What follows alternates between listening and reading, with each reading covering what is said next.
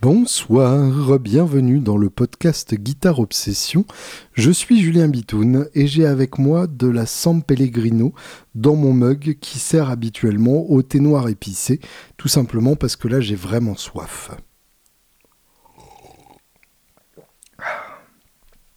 Au menu aujourd'hui, une hydre à deux têtes.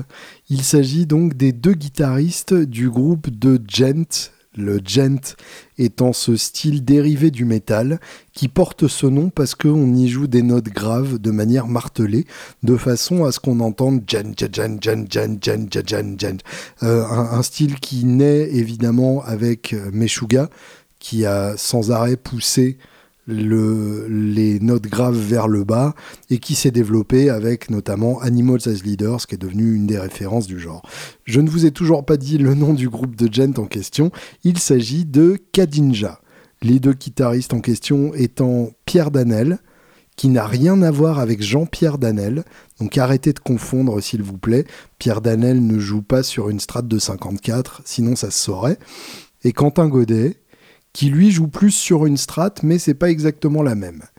Donc euh, les deux guitaristes, je les ai connus tout simplement par Vola, la marque dont Judge Fred est l'ambassadeur et qui endorse euh, à la fois Pierre et Quentin et qui leur a conçu des modèles signature, des sept cordes évidemment, et euh, des sept cordes sur lesquelles ils shred comme des bêtes, ce qui est toujours intéressant et impressionnant et rigolo.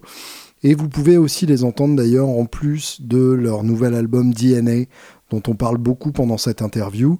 Vous pouvez aussi les entendre sur la compilation United Guitars, sur lequel donc Pierre Danel a un titre entier et Quentin apparaît en invité, notamment sur Vaisseau Amiral, le titre d'Axel Bauer, sur lequel vous m'entendrez aussi. Tant pis pour vous. Et en attendant, voici donc Pierre, Quentin et Kadinja.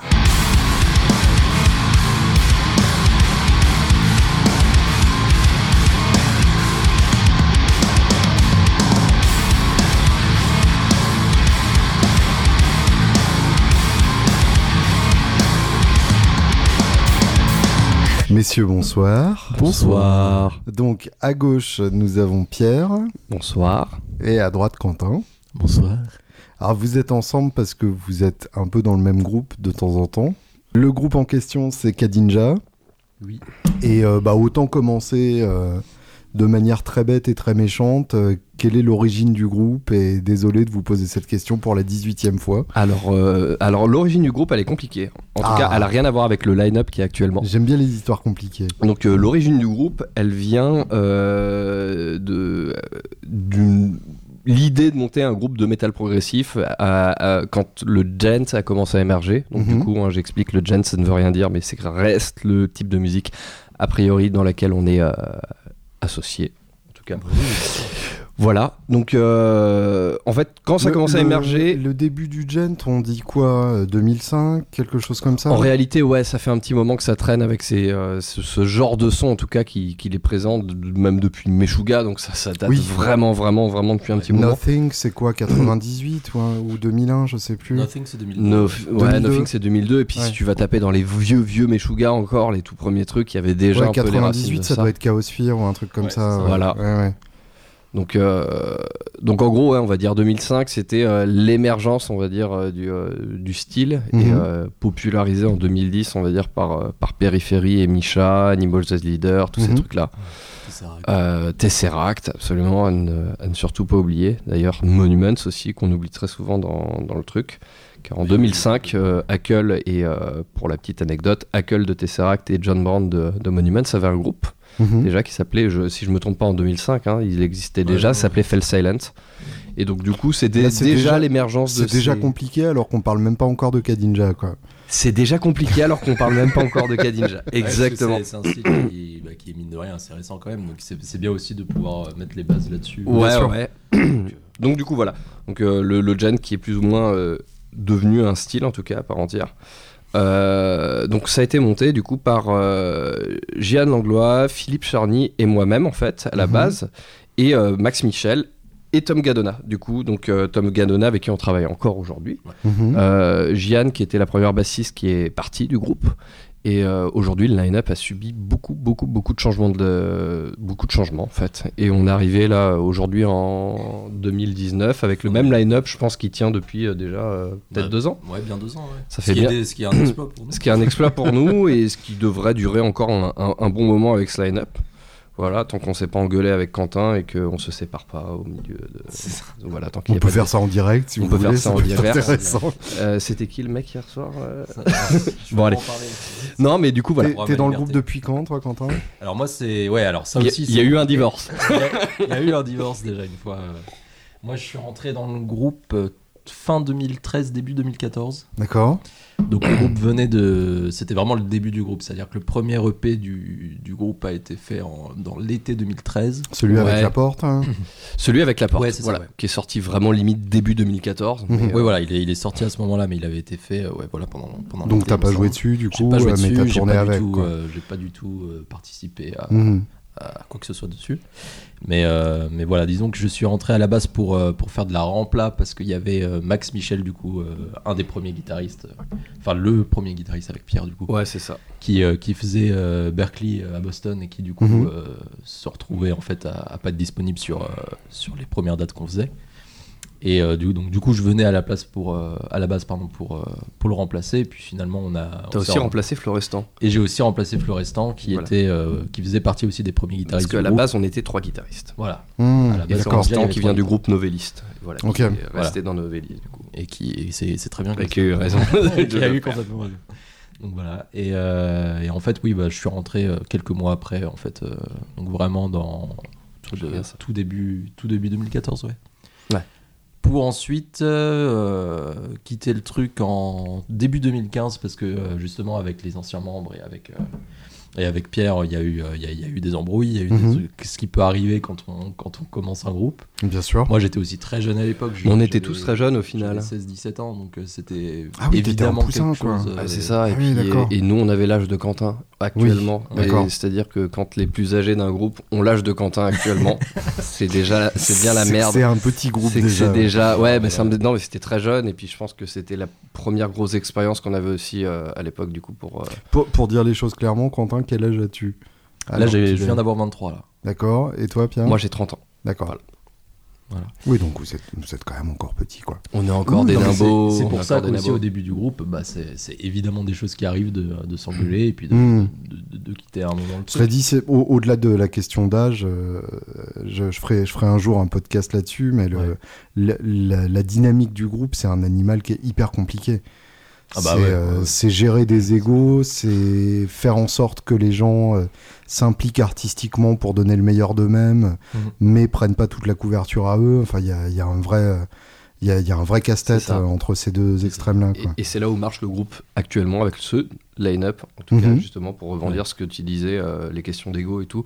Je trouve que euh, c'est c'est pas le truc qui, qui domine, en tout cas, s'il y a des embrouilles de groupe, c'est- ça n'a jamais été des histoires d'ego, en tout cas, euh, sur les, Ah oui, non. ça, c'est- les deux dernières années, en tout cas. euh, je pense que tout le monde a bien sa place et tout le monde se sent à sa place. Mhm. Et euh, je C'est pense ce que qui est très important. c'est En ce qui- général, quand, ça, quand ça se barre en couille dans un groupe, c'est qu'il y en a un qui se sent pas, euh, qui se sent à l'écart ou qui se sent Ouais, pas exactement. ou qui se. Et aucun qui est là pour juger l'autre aussi. Je Ouais, pense voilà. qu'on est C'est capable, on s'est tous vu jouer en cas de catastrophe, euh, pas bien, euh, Hmm. lendemain de cuite, hein, euh, tout ça, j'en passe. voilà. Et je passe si tu m'entends. bon ami à mec. Et, euh, et du coup, ouais, il y, a un peu- il y a un peu de ça, il y a un peu de ça qui sauve le groupe. Après, maintenant, ça va être des embrouilles qui vont arriver en interne et on est plus dans des guerres froides. Donc, Hmm. euh, je pense que personne ne se dit vraiment les choses et après, on enterre vite les haches de guerre. Et puis, Le côté jour- passif-agressif, un peu. Ouais, c'est Mm. ça. Mais après, ça peut c'est arriver. ça peut arriver, mais c'est c'est jamais bien méchant et c'est toujours des, des, Ouais. Des histoires de fonctionnement de groupe plus que des histoires de euh, d'ego et de, de- Qu'est-ce que tu mets derrière fonctionnement de groupe? On va dire des fois de comment on fait avancer les choses, d'organisation. euh, S'il y en a un qui était un peu à la ramasse sur tel truc, l'autre était un peu à la ramasse sur tel truc, on a demandé à un machin de faire un truc, mais il a pas fait. Bon, tu vois, des histoires de, de merde en fait qu'il peut y avoir. Justement, de, de quelle manière est-ce que les tâches sont réparties dans, dans le groupe? Alors, euh, Parce que de, de l'extérieur, ça a l'air d'une d'une machine bien huilée. Et qui Ça tourne l'est euh, presque. joliment. Ouais, c'est- on, va dire, il y a encore plein de trucs à voir. Ça, Après, c'est clair que par rapport euh, aux, euh, aux 3-4 premières années existantes du groupe, les deux Ça, ça a rien à dernières, voir. ça n'a rien à voir et, c'est, et ça marche vraiment bien. Vous avez un manager extérieur Alors, on a un manager Intérieur. intérieur et on bosse aussi avec quelqu'un à l'extérieur. Du coup, euh, intérieur, c'est euh, Steve qui manage notre groupe, c'est notre bassiste. Ok. Et euh, il travaille avec John Julius Prich, qui est, euh, qui est un Allemand ce, ce- qui organise l'Euroblast en fait, et Mhm. qui, euh, qui tient l'Euroblast collectif. Du coup, avec qui on bosse depuis quelques années. Euh, Qu'est- Qu'est-ce que c'est quoi donc et euh, L'Euroblast, euh, l'Euroblast collectif. alors, le- L'Euroblast, c'est un festival euh, ouais, c'est le plus gros festival Europe, euh, enfin en tout cas jusqu'à maintenant, parce que maintenant il y a le Radar Festival. qui est moderne arrivé, metal, ouais. Mais euh, voilà, dédié à la musique euh, du métal moderne, en tout cas, Mm, donc du jet, du prog euh, très moderne, donc typiquement nous, ce qu'on fait. Et, euh, et ça a lieu à Cologne, euh, en Allemagne. Et du coup, lui aussi gère, euh, en plus de gérer ce festival-là, euh, gère un, un bon petit paquet d'autres groupes euh, Mm. de la scène, notamment euh, Humanities Last Breath, euh, tous ces trucs-là. Et qui, euh, Voilà. ouais, Vola aussi, alors pas les guitares, mais le groupe Vola. Et euh, De fait, qui forme un- une sorte de collectif dans ce bah, style-là. C'est exactement ça. D'accord. C'est d'ailleurs pour ça qu'il s'appelle le Robles. Ex- exact- Très bon point pour vous, monsieur. Exactement. Ok.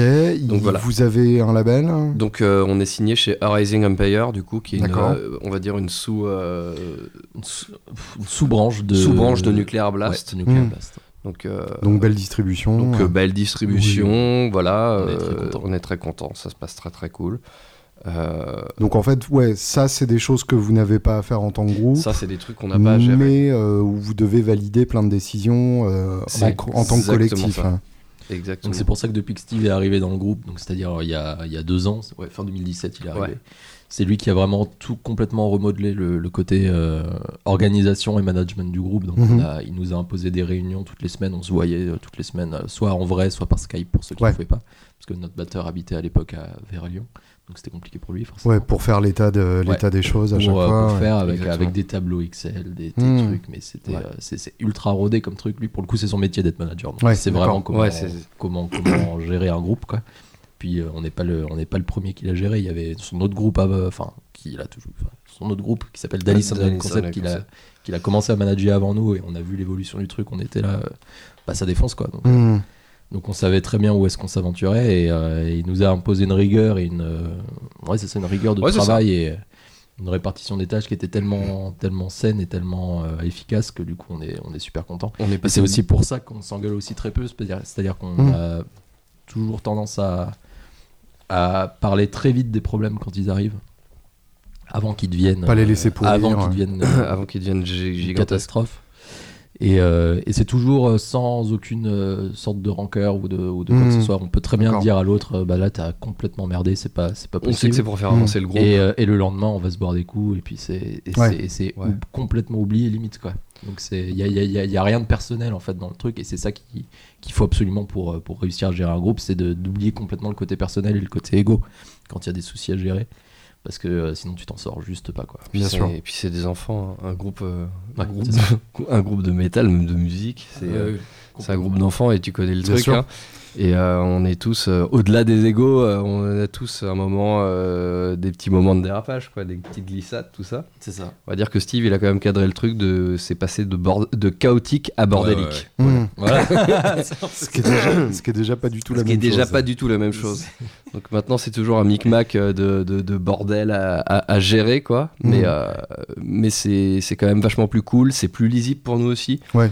C'est-à-dire que du coup, il y a une seule source qui gère tout, qui gère les concerts, qui Et oui. gère euh, les, euh, les- le label, qui gère euh, les rentrées d'argent, tous ces trucs-là. Et puis on n'est pas en train de, de se dire, attends, est-ce que t'as fait ça? T'as demandé? T'as appelé Bidule? T'as fait truc muche et tout. Et puis voilà. Hmm. Donc là, on a un tableau de tâches qui arrive à chaque réunion et chacun sait ce qu'il doit faire en fait et euh, le fait ou pas.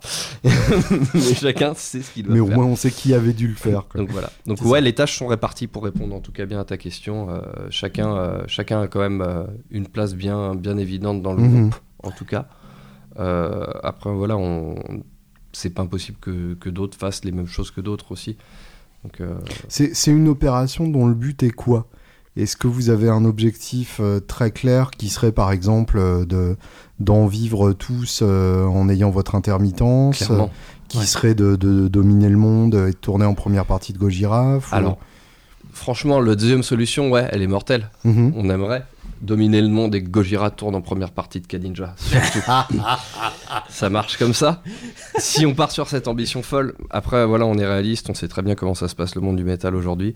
Euh, même de la musique, c'est quand même un milieu qui est devenu plus compliqué. Maintenant, le, le phénomène rockstar, il est quand même de plus en plus rare. Il y a le phénomène buzz. Mhm. Après, euh, phénomène buzz veut pas dire rockstar, je trouve. C'est de plus en plus, Ouais. c'est des gens qui vont s'élever très très vite, qui peuvent chuter aussi vite, tomber euh, d'aussi haut.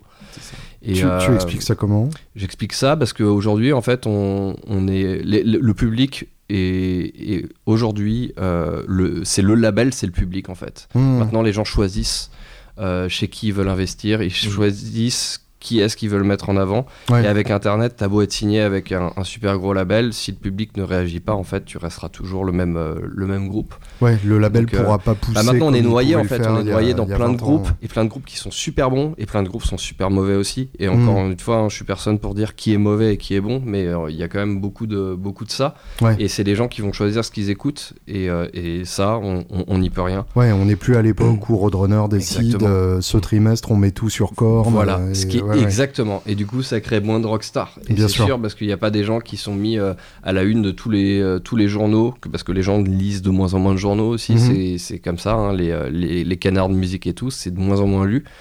Euh, les- même les webzines sont en train de disparaître, je pense, un petit peu. Euh, Il y a Mhm. de moins en moins de webzines et c'est un peu triste. Maintenant, les gens, euh, ils consomment, ils ont une playlist Spotify, Ouais. de même les playlists qui passent, et puis en fait, finalement. Après, il y, a y un nouveau forme de webzine que, que je vois apparaître qui sont les reviews sur euh, YouTube. il y a ça. Des, des mecs qui ont des goûts euh, très assumés et qui parlent des disques qu'ils écoutent. Et Ça, ben, je suis pas consommateur, mais j'ai vu que ça existe en tout cas. Et ça marche bien et ça sauve encore un petit peu, euh, pas Mhm. l'industrie du disque, mais euh, ça sauve euh, l'industrie des groupes, en tout Ouais. cas. Ce qui est sûr, c'est qu'il y aura toujours euh, des médias. Ils Bien sûr. Ils Ouais. seront toujours. Après, c'est. Sous, sous Oui, la forme formes. évolue, mais il y aura toujours du critique rock, euh, d'une ouais. forme ou d'une autre. ouais. Il y a toujours des gens pour euh, lire ou écouter ou regarder ce, ce genre de contenu. ça, Et donc à, à l'heure actuelle, où vous en êtes par rapport à cet objectif? Parce que l'impression que j'ai, c'est que Kadinja euh, bruisse de plus en plus et que de plus en Ça plus de gens connaissent le nom. Alors le nom, ouais, c'est. euh, je, je pense que Kadinja est de plus en plus connu, en effet. Ouais. Euh, on ne surfe pas sur la, la vague buzz pour le coup, je Mhm. pense. Je pense que ça a mis le temps à s'installer et je pense que ça Quel bon continuera moyen à mettre. pour pas que ça disparaisse immédiatement. On est un petit peu là-dessus. Je pense que après c'est pas un choix personnel. Je pense que si on avait buzzé, on aurait été très content aussi. On Mhm. aurait essayé de maintenir le cap. Ça, ça aurait été encore différent. Euh, là, on est sur euh, c'est progressif. Ça vient petit Ouais. à petit et les choses se font et du coup, ça grossit pas le melon en plus de, des têtes du groupe. C'est-à-dire qu'on on n'est pas en train de se dire que bah ça y est, hein, c'est acquis, on est des super restas et c'est trop bien. Euh, ça grandit petit à petit et là le but c'est d'intégrer le nom et puis de se dire que bah, on, on a envie d'être une référence, je pense, en métal français et puis Mhm. euh, ça sera déjà une belle consécration Ouais. pour nous. Bien sûr. Et euh, voilà, il y a encore plein de, plein de gaps à franchir, plein de, plein de trucs à faire. Et puis, euh, Et donc tel que c'est à l'heure actuelle, qui bosse euh, en parallèle, qui vit de la musique, euh, qui vit du groupe? Alors on vit tous de la musique, D'accord on vit tous plus ou moins du groupe dans notre vie de la musique, c'est-à-dire qu'on on, on va pas dire qu'on vit du groupe dans le sens où voilà, en fait, il y, a des- il y a des groupes là, c'est marrant, il y a eu un peu ces, ces topos là qui sont sortis là sur internet, euh, des, Mhm. des périphéries, de tous ces groupes là qui disent aujourd'hui, moi je ne vis pas de ma musique. Hmm. Alors, euh, c'est un peu, euh, on rejoint la discussion de, on est en 2019 et on n'est plus dans les années 90 où t'as des rockstars et t'as plus de rockstars, quoi. Hmm. Et un groupe comme Périphérie, où je trouve que ça reste des rockstars par rapport à Ah oui, l'actualité, ils sûr. vivent de leur musique. C'est-à-dire que maintenant que vivre de sa musique, bah, c'est sûr que c'est pas vivre de ses royalties. On Bien est sûr. d'accord que c'est pas le truc. Non, c'est vivre de des, partenariats matos. Voilà. euh, ouais, Voilà. bien Et sûr. je considère qu'on vit- qui va à côté en fait. Voilà, c'est ça. Je considère qu'on vit du groupe, en fait, finalement. Ouais, parce que tout, dans- tout, tout- tout le boulot qu'on arrive à, à choper derrière, c'est en grande partie grâce à Mm. Ninja. Je pense que justement, le mec de périphérie doit autant quasiment toucher de son partenariat Jackson que du, du groupe. Que du groupe, Ouais, que des plans qu'il a euh, en fabriquant des plugs, en fabriquant Voilà. des Ouais, pédales. Ils ont tout ça aussi. en, fait, Bien très sûr. intelligents là-dessus aussi. En, en fait, ils ont une visibilité et je pense Ouais. qu'on utilise nos visibilités maintenant pour, euh, pour être. Enfin, je sais que les trois quarts du boulot que j'ai, que ce soit en mix parce que je travaille en studio, euh, que ce soit euh, en DA euh, en studio, que ce soit en cours Skype, euh, en, en Mhm. masterclass, dans tous ces trucs-là.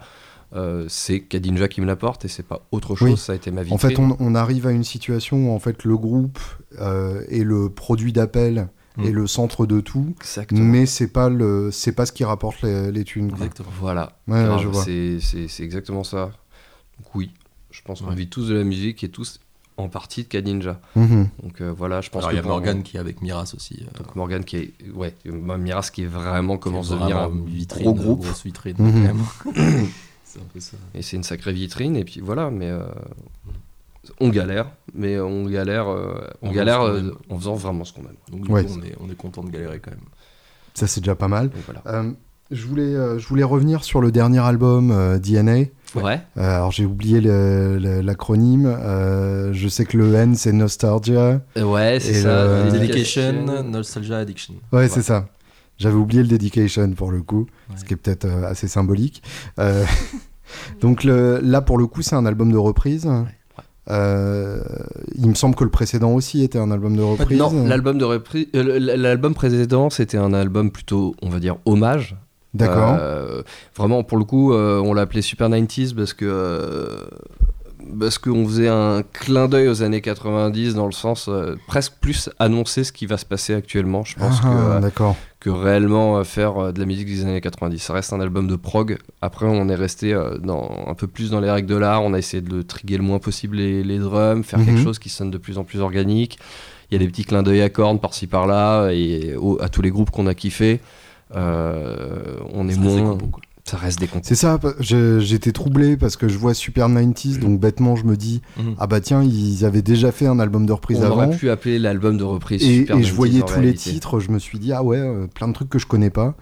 De la même manière que sur, Ouais. euh, sur DNA, il y a deux, trois trucs que j'avais pas reconnus, même si effectivement, euh, il y avait des trucs qui me disaient quelque Ouais. chose. C'est- donc oui, d'accord. Donc c'était c'était un album de compo déguisé en album de reprise pour Exactement. les donner comme moi. Euh, donc DNA pour le coup, euh, d'où le choix de ces morceaux parce que pour le coup, Gandin- Quentin, euh, t'as pas grandi avec ces, ces morceaux-là. Bah, quand même, en... alors il y en avait, il y en avait peut-être un ou deux que je connaissais pas. Mhm. Par contre, tous les groupes, je les connaissais. Ouais. Et j'avais déjà écouté et saigné pas mal de leurs trucs. Après, c'est euh, c'est des morceaux qui datent. euh, Il y en a pas beaucoup des années 90 sur cet album. C'est surtout début des années 2000. Mhm. Et qui ont bien transpiré quoi sur les Et qui ont- adolescents ouais, après. qui, Ouais. qui ont bien transpiré. Et moi, euh, ouais, moi, euh, quand c'est, oui, bon, quand c'était sorti, j'étais pas bien vieux, mais par contre, sur mon adolescence, ils étaient toujours là. Mhm. Et, euh, et je- j'en ai, j'ai quand même grandi avec pas mal de ces, de, de- de ces morceaux aussi. Ouais, je Puis vois. c'est des groupes sont encore là aussi, les trois Oui, et puis voilà, c'est ça. Donc, euh, j'ai peut-être pas eu Quand aussi. ils sont de- tous vivants dans le groupe. Ouais, quand ils sont tous vivants. C'est- les derniers rockstars, ils se payent encore des Ouais. dialyses. Hein. Et des crises mystiques. Attention, hein. Je- Ça, dans la, dans la glacière, ils ont ça à 48 heures. Mais justement, par rapport à ça, ça ça m'a étonné quand tu m'as dit que t'avais que 30 ans. Ouais, Parce que c'est vrai. euh, le, le choix de, de Falling Away From Me, pour moi, c'était une, c'était une Madeleine assez, euh, assez puissante. C'est mon premier album de métal en fait. Ouais, Du coup, euh, Issues, euh, j'avais 10 ans. Ouais. Et euh, en fait, mon cousin écoutait ça. Il écoute plus, je pense, depuis 11 ans. Voilà. ouais Donc, moi j'en euh, avais déjà 16 ou 15. Et je me souviens que sur le site officiel de Korn, il y avait une pop-up avant la sortie de l'album où ils proposaient de télécharger Falling Away From Me. Ouais, ouais. mais Donc à l'époque, ça mettait évidemment une heure et demie, euh, pendant lesquelles tu pouvais pas téléphoner. mais, euh, mais voilà, ils ont, ils ont balancé ça juste après Follow the Leader qui avait Ouais, déjà explosé. Mais ce titre-là en particulier, il y avait un truc. euh, Enfin, pour moi, ce titre-là est, Ah, est euh, au-dessus de quasiment tout le reste de, la- de leur discographie. Ce titre et cet album-là, ouais, personnellement. Après, peut-être euh, re- relation euh, nostalgique, en tout cas, avec cet album. On y revient. Mais voilà, c'est le premier album butoir de métal qui, qui est arrivé. euh, celui qui est arrivé dans ma vie, quoi, et qui m'a fait Et ju- justement, j'ai trouvé, euh, à part le, à part le changement de, de- du découpage de la batterie, j'ai trouvé que c'était assez proche de, de l'original dans votre reprise. Hy- hyper dur de, euh, hyper dur de, s'éloigner. de le saccager celui-ci en Mm. fait. Presque. Alors que le Deftones, par exemple, est complètement euh, Alors, dans un autre univers. vachement plus facile en fait sur le Deftones de Mhm. euh, au, au final en fait euh, moins de moins d'éléments qui venaient perturber le, euh, le, le truc Korn il y a une façon de chanter Deftones aussi mais Korn il y a une façon de chanter déjà que tu peux difficilement euh, changer si tu veux reconnaître un peu le truc Euh, c'est la manière de Jonathan Davis de, de- de- de chanter des fois même presque un peu faux un peu satire c'est c'est pas toujours très très clean sa façon de faire mais très très émotif en fait au final. Et ça, c'était vraiment le truc où on, on se, se tenait à faire le, le- le- le plus près possible, en tout cas, de ce qu'il a fait lui sur l'original. Il y a quelques harmonies qui ont changé sur euh, le corps, mais je pense qu'on le palpe moins parce qu'on a gardé les thèmes très Mmh. précisément avec le Mmh. même genre d'ambiance. Donc on a gardé vraiment le gros du truc et on l'a fait sonner un peu plus actuel, c'est sûr. Changer deux trois trucs de métrique, réharmoniser le pont et finalement euh, on se sent proche encore du morceau. Ça c'est clair et net. Ouais. Et, euh, et je pense vu que c'est un de mes groupes préférés, c'est aussi un truc que j'ai pas voulu faire. C'est je voulais pas trop dénaturer pour le coup le, le truc. On est sur un hommage vraiment. Que- quel est le sens euh, On va revenir à Korn parce que c'est un, c'est un sujet qui m'intéresse aussi. Euh, quel est le, le sens d'un album de reprise euh, à ce stade-là de votre euh, carrière? Est-ce que c'est une manière de- de- d'attirer des gens qui qui seraient pas forcément rentrés dans le délire gent euh, à l'origine? Alors Ou est-ce je que pense- c'est un, un délire purement égoïste je, crois que c'est devenu d'un dé- délire cor- carrément égoïste. En fait. D'accord. On est euh, on était en tournée au Japon, Chine-Japon, et au Mhm. Japon on s'est dit. Ce serait classe qu'on fasse une reprise de Monson, je sais plus. On était Ouais, dans ça. un bar, on était Ouais, carrément dans un bar en train de boire des coups et euh, et il y a un Monson qui a dû passer. On s'est dit, putain, Bah, c'était complètement This is the new shit. This is the new shit qui Ouais, était en train de passer. On s'est dit, putain, ça, ça, ça pourrait défoncer et tout.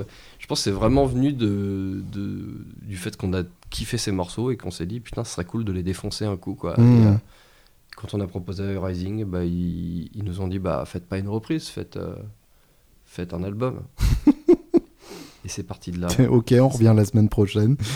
Bah, ça s'est limite fait comme ça parce que l'album a été fait en vraiment de A à Z, c'est-à-dire de, l'idée de l'album au final, de- du moment où on a dit ok on fait ça, euh, de, à partir de ce moment-là jusqu'à la réalisation finale, c'est-à-dire d'avoir le, mix et master Mhm. définitif avec la pochette, avec tout ce qui va avec, ça a pas pris plus de deux mois.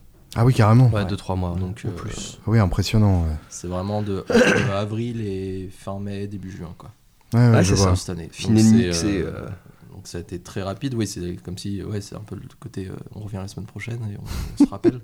Bouge pas. ça allait super vite. Il y a eu. euh, n'était pas du tout prévu cet album-là en fait, euh, Ouais. rien qu'en début d'année. Enfin, même Vous, après vous avoir étiez en train de bosser sur un nouvel album de compo. Ouais, on en a, on a déjà d'ailleurs une bonne, bonne partie euh, du prochain qui est, qui est déjà prêt. Mhm. Enfin, un, bon, un, bon, un bon trois quarts. un bon trois quarts, donc c'est bien. Bien. Mais, euh, mais voilà, c'est c'est arrivé un peu en mode, euh, en, en mode, en mode surprise et, euh, et même pour nous, parce que avoir sorti Super 90, c'était. On était. Quoi C'est un album Super Ah ouais, non, ça a été, euh, ça a été rapide. Ouais. L'impression d'avoir passé deux ans en studio, quoi, du coup. Hmm. Mais j'ai j'ai bien aimé euh, le, le choix des, des reprises, tout simplement parce que j'ai j'ai toujours cette sensation, moi n'étant pas du milieu, que euh, le gent euh, est un truc d'initié où il faut connaître le groupe le plus obscur possible pour être crédible. Ouais. Et du coup, le fait de reprendre des, des, des, des groupes ouais. massifs comme ça, il y a un côté euh, adolescent assumé que, que je trouve assez chouette. Ah, mais clairement. Et puis qui, qui va rester sur les prochains. Ok. On a, là, on a décidé, euh, on va pas retirer le côté euh, tech et tous ces trucs-là. Il Mhm. va juste être un peu plus discret et euh, plus efficace. Ça va être un peu plus. Ok. On, voilà, on va, on va se fixer un peu plus des morceaux euh, format edit qui vont, euh, qui vont tabasser du couplet refrain et, euh, et, euh, et un peu plus, euh, un peu plus efficace. Ouais. Voilà, c'est en ça. tout cas, on est parti Bah, sur ce, ce Disséquer les morceaux des autres, c'est une bonne manière aussi de faire progresser son songwriting. Ouais. énormément, Hmm. énormément. Complètement. énormément et en plus l'album du coup vu qu'on les a disséqués les morceaux et qu'on a essayé de les réarranger ça ça a vraiment créé une autre manière d'écrire aussi euh, Ouais. Parce que tu, tu, tu mixes en fait les façons de, de, de, de composer au final parce que euh, DNA au final c'est presque de la compo euh, sur certains morceaux J'a- J'avais eu cette expérience euh, dans, dans un tout autre genre, mais j'avais fait un, un album de reprise de Delta Blues avec un trio rock. yes Donc Delta Blues, c'est des mecs tout seuls avec leur gratte, donc il fallait vraiment écouter tous les plans pour trouver ce qui pourrait devenir éventuellement un riff. Et euh, en fait, j'ai jamais autant bossé que sur cet album-là. Mm. Ça, Je me disais, c'est de la reprise, euh, ça va être vite fait. Ah, C'est- En fait, ça m'a demandé Ah oui, plus de boulot que mes, mes propres compos. et euh, c'est dur ça Mhm. et nous sur DNA il y a eu certains morceaux où tu te dis ça c'est un riff et faut pas que ça en devienne un Et oui, Et ça, c'est l'effet inverse du coup. Ouais. Tu te dis, qu'est-ce que je fais avec ça? Comment dériffer un riff ouais. Qu'est-ce que je fais de cette grille? Au final, elle est bien quand c'est eux qui la font. Quand c'est moi, ça reste quand même bien pourri. Donc, euh, non, mais il faut que tu restes euh, fidèle à ce que tu fais, quoi. Et Ouais. c'est ça qui est dur, je pense. Et euh, de la même manière où tu reprends un truc qui est pas un riff et que t'en fais un, défricher un riff et, le- et en faire un, autre chose, c'est euh, un enfer aussi. Quoi, Ouais, bien sûr. C'est un gros boulot au final. Re- revenons à Korn euh, deux minutes. Ah Donc, euh, pour le coup, c'est la première fois euh, à l'époque que, que le grand public entend de la 7 cordes euh, utilisée comme ça. Vrai. Il y a eu, euh, il y a eu Steve Vai avant, mais qui s'en servait comme une extension de, de sa gratte dans les graves. Là, ça devient vraiment euh, le, le centre du son de, de la gratte. Euh, est-ce que, euh, est-ce que vous attribuez l'origine du gent à euh, Korn? Absolument. Ouais. Absolument. Pour moi, c'est un mix de. Plus qu'à Dream Theater à la même époque, avec Awake et compagnie. Ah, carrément Ah, 200 ouais, ouais. fois plus. Mhm. Pour moi, c'est Korn et Meshuga qui ont, euh, qui ont fusionné. Et, Le, euh, le 0-1-0 original, c'était eux. Quoi. Ouais, je ouais. pense qu'il y a de ça. Si, si t'écoutes le, le premier si- gros single qui a marché chez Périphérie, qui s'appelle Icarus Live, Mhm. euh, ce, euh, ce, ce morceau, quand je l'ai entendu la première fois, je me suis dit putain de merde, on dirait du corn en. en- on dirait du corn bien joué. Bon, c'est un peu dégueulasse ce que je vais dire, mais, Non, non, mais ça se justifie mais j'ai eu un peu cet effet. Il y a, toujours eu un côté euh, à la fois plus disco et plus punk chez Korn. Ah bah, C'est ça, plus mais disco dans les refrains, plus punk aussi. dans le jeu. Ah c'est ouais, complètement, c'est complètement ça. Et du coup, j'ai eu un peu cet effet là du, euh, du néo-metal qui revient et, euh, Mhm. et qui tape en plein, euh, en plein dans la nuque. Après, voilà, il y a eu les dérivés du gent, il y a eu le super compliqué, super top, super compliqué, hyper compliqué, machin, tous Les héritiers du. Dillinger, donc. euh, Ouais, c'est ça, les hérités. Bah, c'est ça. Il y a un peu plus de Dillinger, je dirais, que de Dream Theater dans Ouais, un ouais, périphérie, ouais. par Mm. exemple. Surtout sur un périphérien. Euh, et après, voilà, le mix euh, Dream Theater, je le retrouverai plus dans un Animals as Leader, en tout cas le premier. Ouais, Hmm. Là où ça allait taper quand même des trucs hyper tech. Et, euh, et c'est marrant, quoi. Ouais, ça, a eu, euh, ça a eu cette influence. Et je pense que c'est Korn, quand même, qui a ramené le gros, gros, gros, gros son. Euh. Euh, c'est peut-être le, le vieux con en moi qui parle, qui, qui parle beaucoup trop souvent euh, d'ailleurs. Ouais. Euh, J'ai l'impression que euh, après Korn, justement dans cette évolution vers périphérie, vers Animals, etc., on est allé vers de plus en plus de propreté. ouais. Euh, Bah oui, en- oui, pour, pour en arriver à un truc où, euh, où, bah, j'ai du mal à Ouais, j'ai du mal à sentir le, Ouais, le- ouais.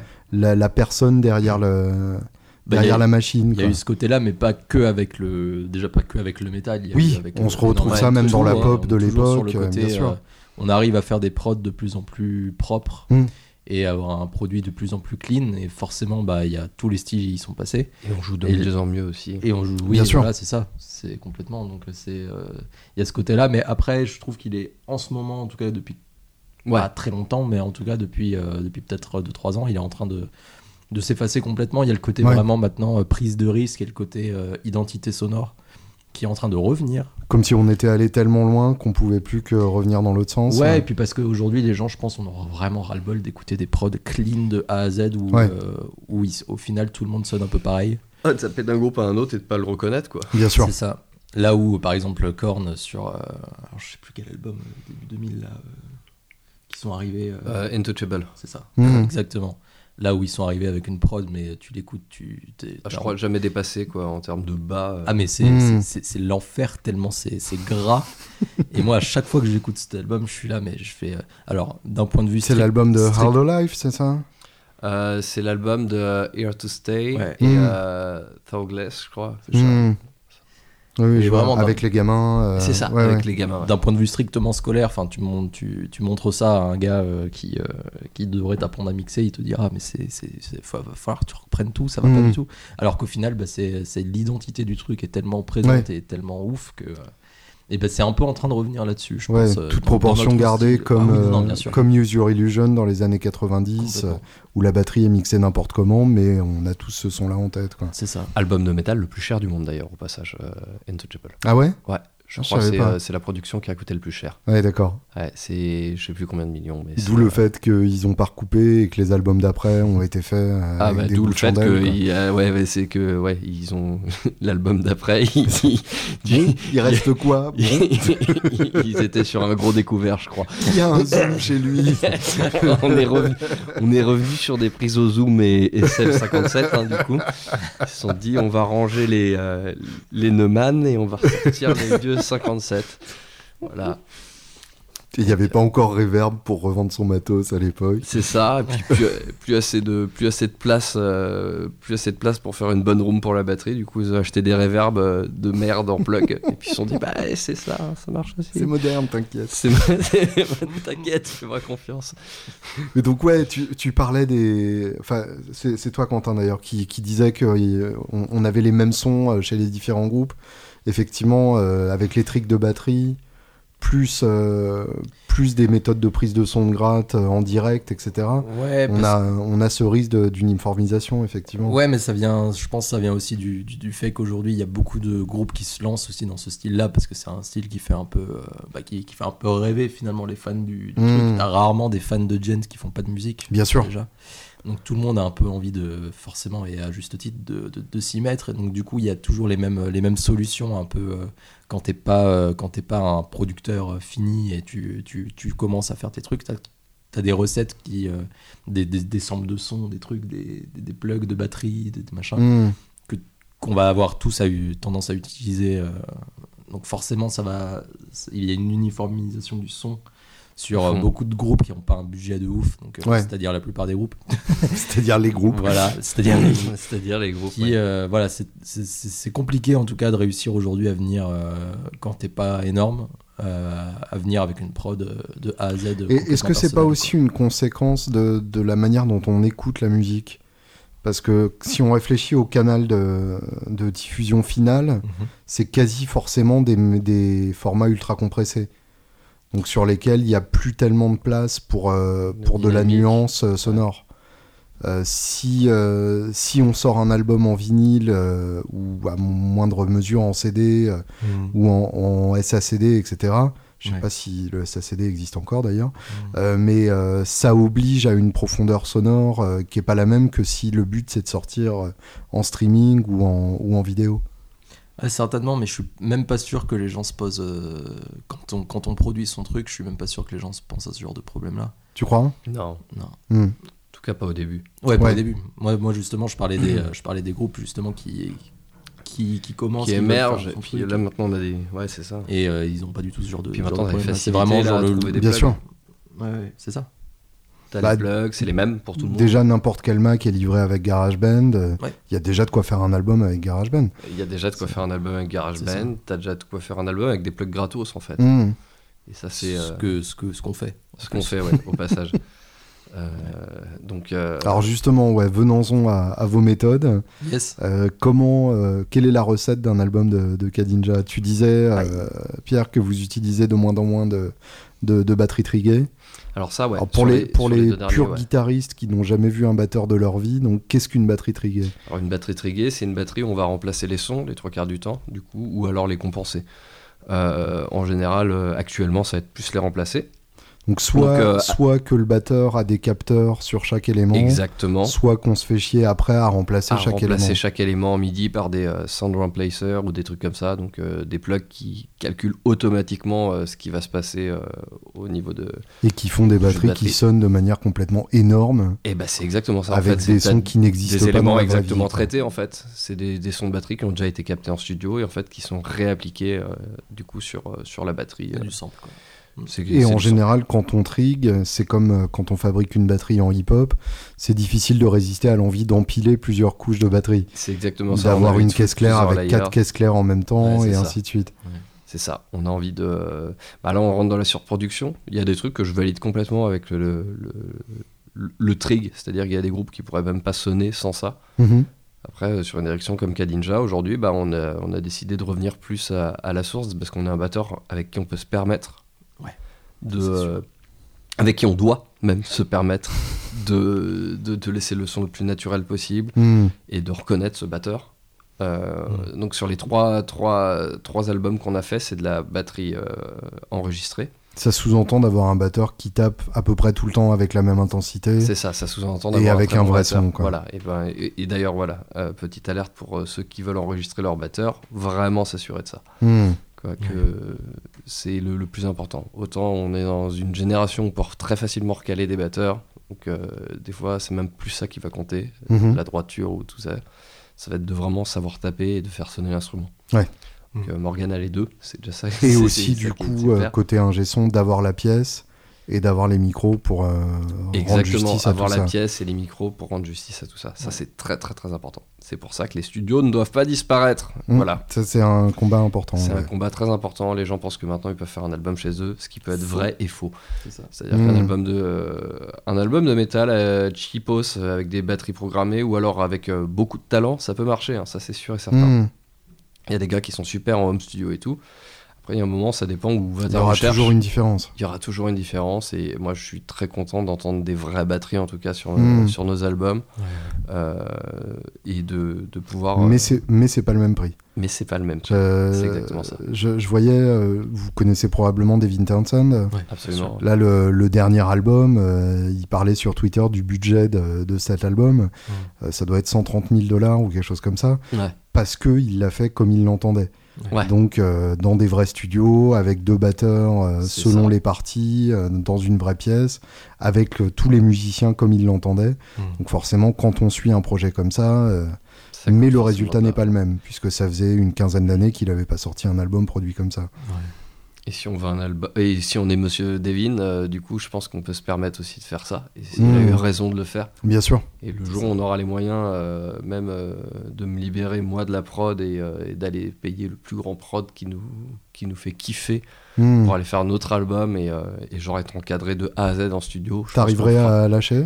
À grave. Ouais. Pour certains producteurs que j'adore, euh, Mm. euh, grands mixeurs et tout, euh, il y a des gars ouais euh, pour qui je délègue. euh, Faut que ce soit quelqu'un qui, qui Ah, t'impressionne. Un mec quoi. comme Dan Lancaster qui, Ouais, euh, qui produit euh, Lower Than Atlantis, Don euh, Broco. Don Broco, euh, je crois Tiage qui, aussi, hein. qui fait euh, Bring Me the Horizon, Mm. euh, et comment, et puis Blink, enfin il Mm. fait plein de plus de groupes de rock au final, mais plus des sons qui nous attirent aujourd'hui avec Ouais. Kadinja. Ouais. Là ouais, je délègue sans problème parce qu'en plus c'est des mecs qui ont une DA et une vraie DA quoi. Ils- Alors DA, donc pour euh, Direction- ceux qui ne voient pas, la direction artistique, ce qui consiste tout simplement en, euh, en le fait de guider le groupe, Exactement. de, de leur, euh, d'être capable de leur dire euh, ce pont-là, il sert à rien, faites-en un autre, ou cette chanson est trop longue, euh, il y a au moins un couplet en trop, etc. Exactement. Ou essaye ça, ça. comme ça, ouais, voilà. Ouais, c'est ça. Jouer, co- jouer comme ça, mets ton ampli plutôt comme ça, fais. euh, Hmm. Retire-moi cette note. Ouais. Voilà. cette c'est- cymbale, elle est interdite, fais, fais-moi celle-là. Ok, tu on va doubler tout le refrain à la carte, je vire moi cette tierce, tous ces trucs-là. Ce ouais. qui sous-entend du coup d'avoir la vision à la fois du groupe et une vision extérieure. Exactement. Enfin, c'est ça. Et là, c'est des gars de confiance parce qu'on sait que tous les produits qui sortent, en tout cas, c'est des gars qui, Hmm. qui, font que des super produits. Bah, et qu'on admire, euh, et qui sont la base de nos. De nos sur, sur l'inspi, je me souviens, sur les, les inspirations de mix de Super 90, on n'a pas arrêté d'écouter ce, bah, ce mec-là. Quoi. Ouais, ce Ouais. mec-là. Vraiment, euh, c'était c'était Sur- que, c'était que des Bah, trucs même comme sur ça. DNA, sur, euh, sur beaucoup sûr. de trucs, en fait. Hmm. On disait, on veut que l'album sonne. euh, Mais il y en a pas tant que ça en fait, des, des grands mixeurs euh, métal. En tout cas, qui font tout À, mon époque, euh, c'était Ross Robinson et Eric Rubin essentiellement. Ouais, c'est ça. Euh, mais euh, mais c'est vrai que enfin il y en a il y en a 4 5 par génération maximum quoi. Voilà, notre génération, ouais, il y en a pas énormément. Il y a Putney, il y a Sturgis. Mhm. euh, il y a- En fait, il y en a quelques-uns. Et euh, après, j'en- ai oublié les noms.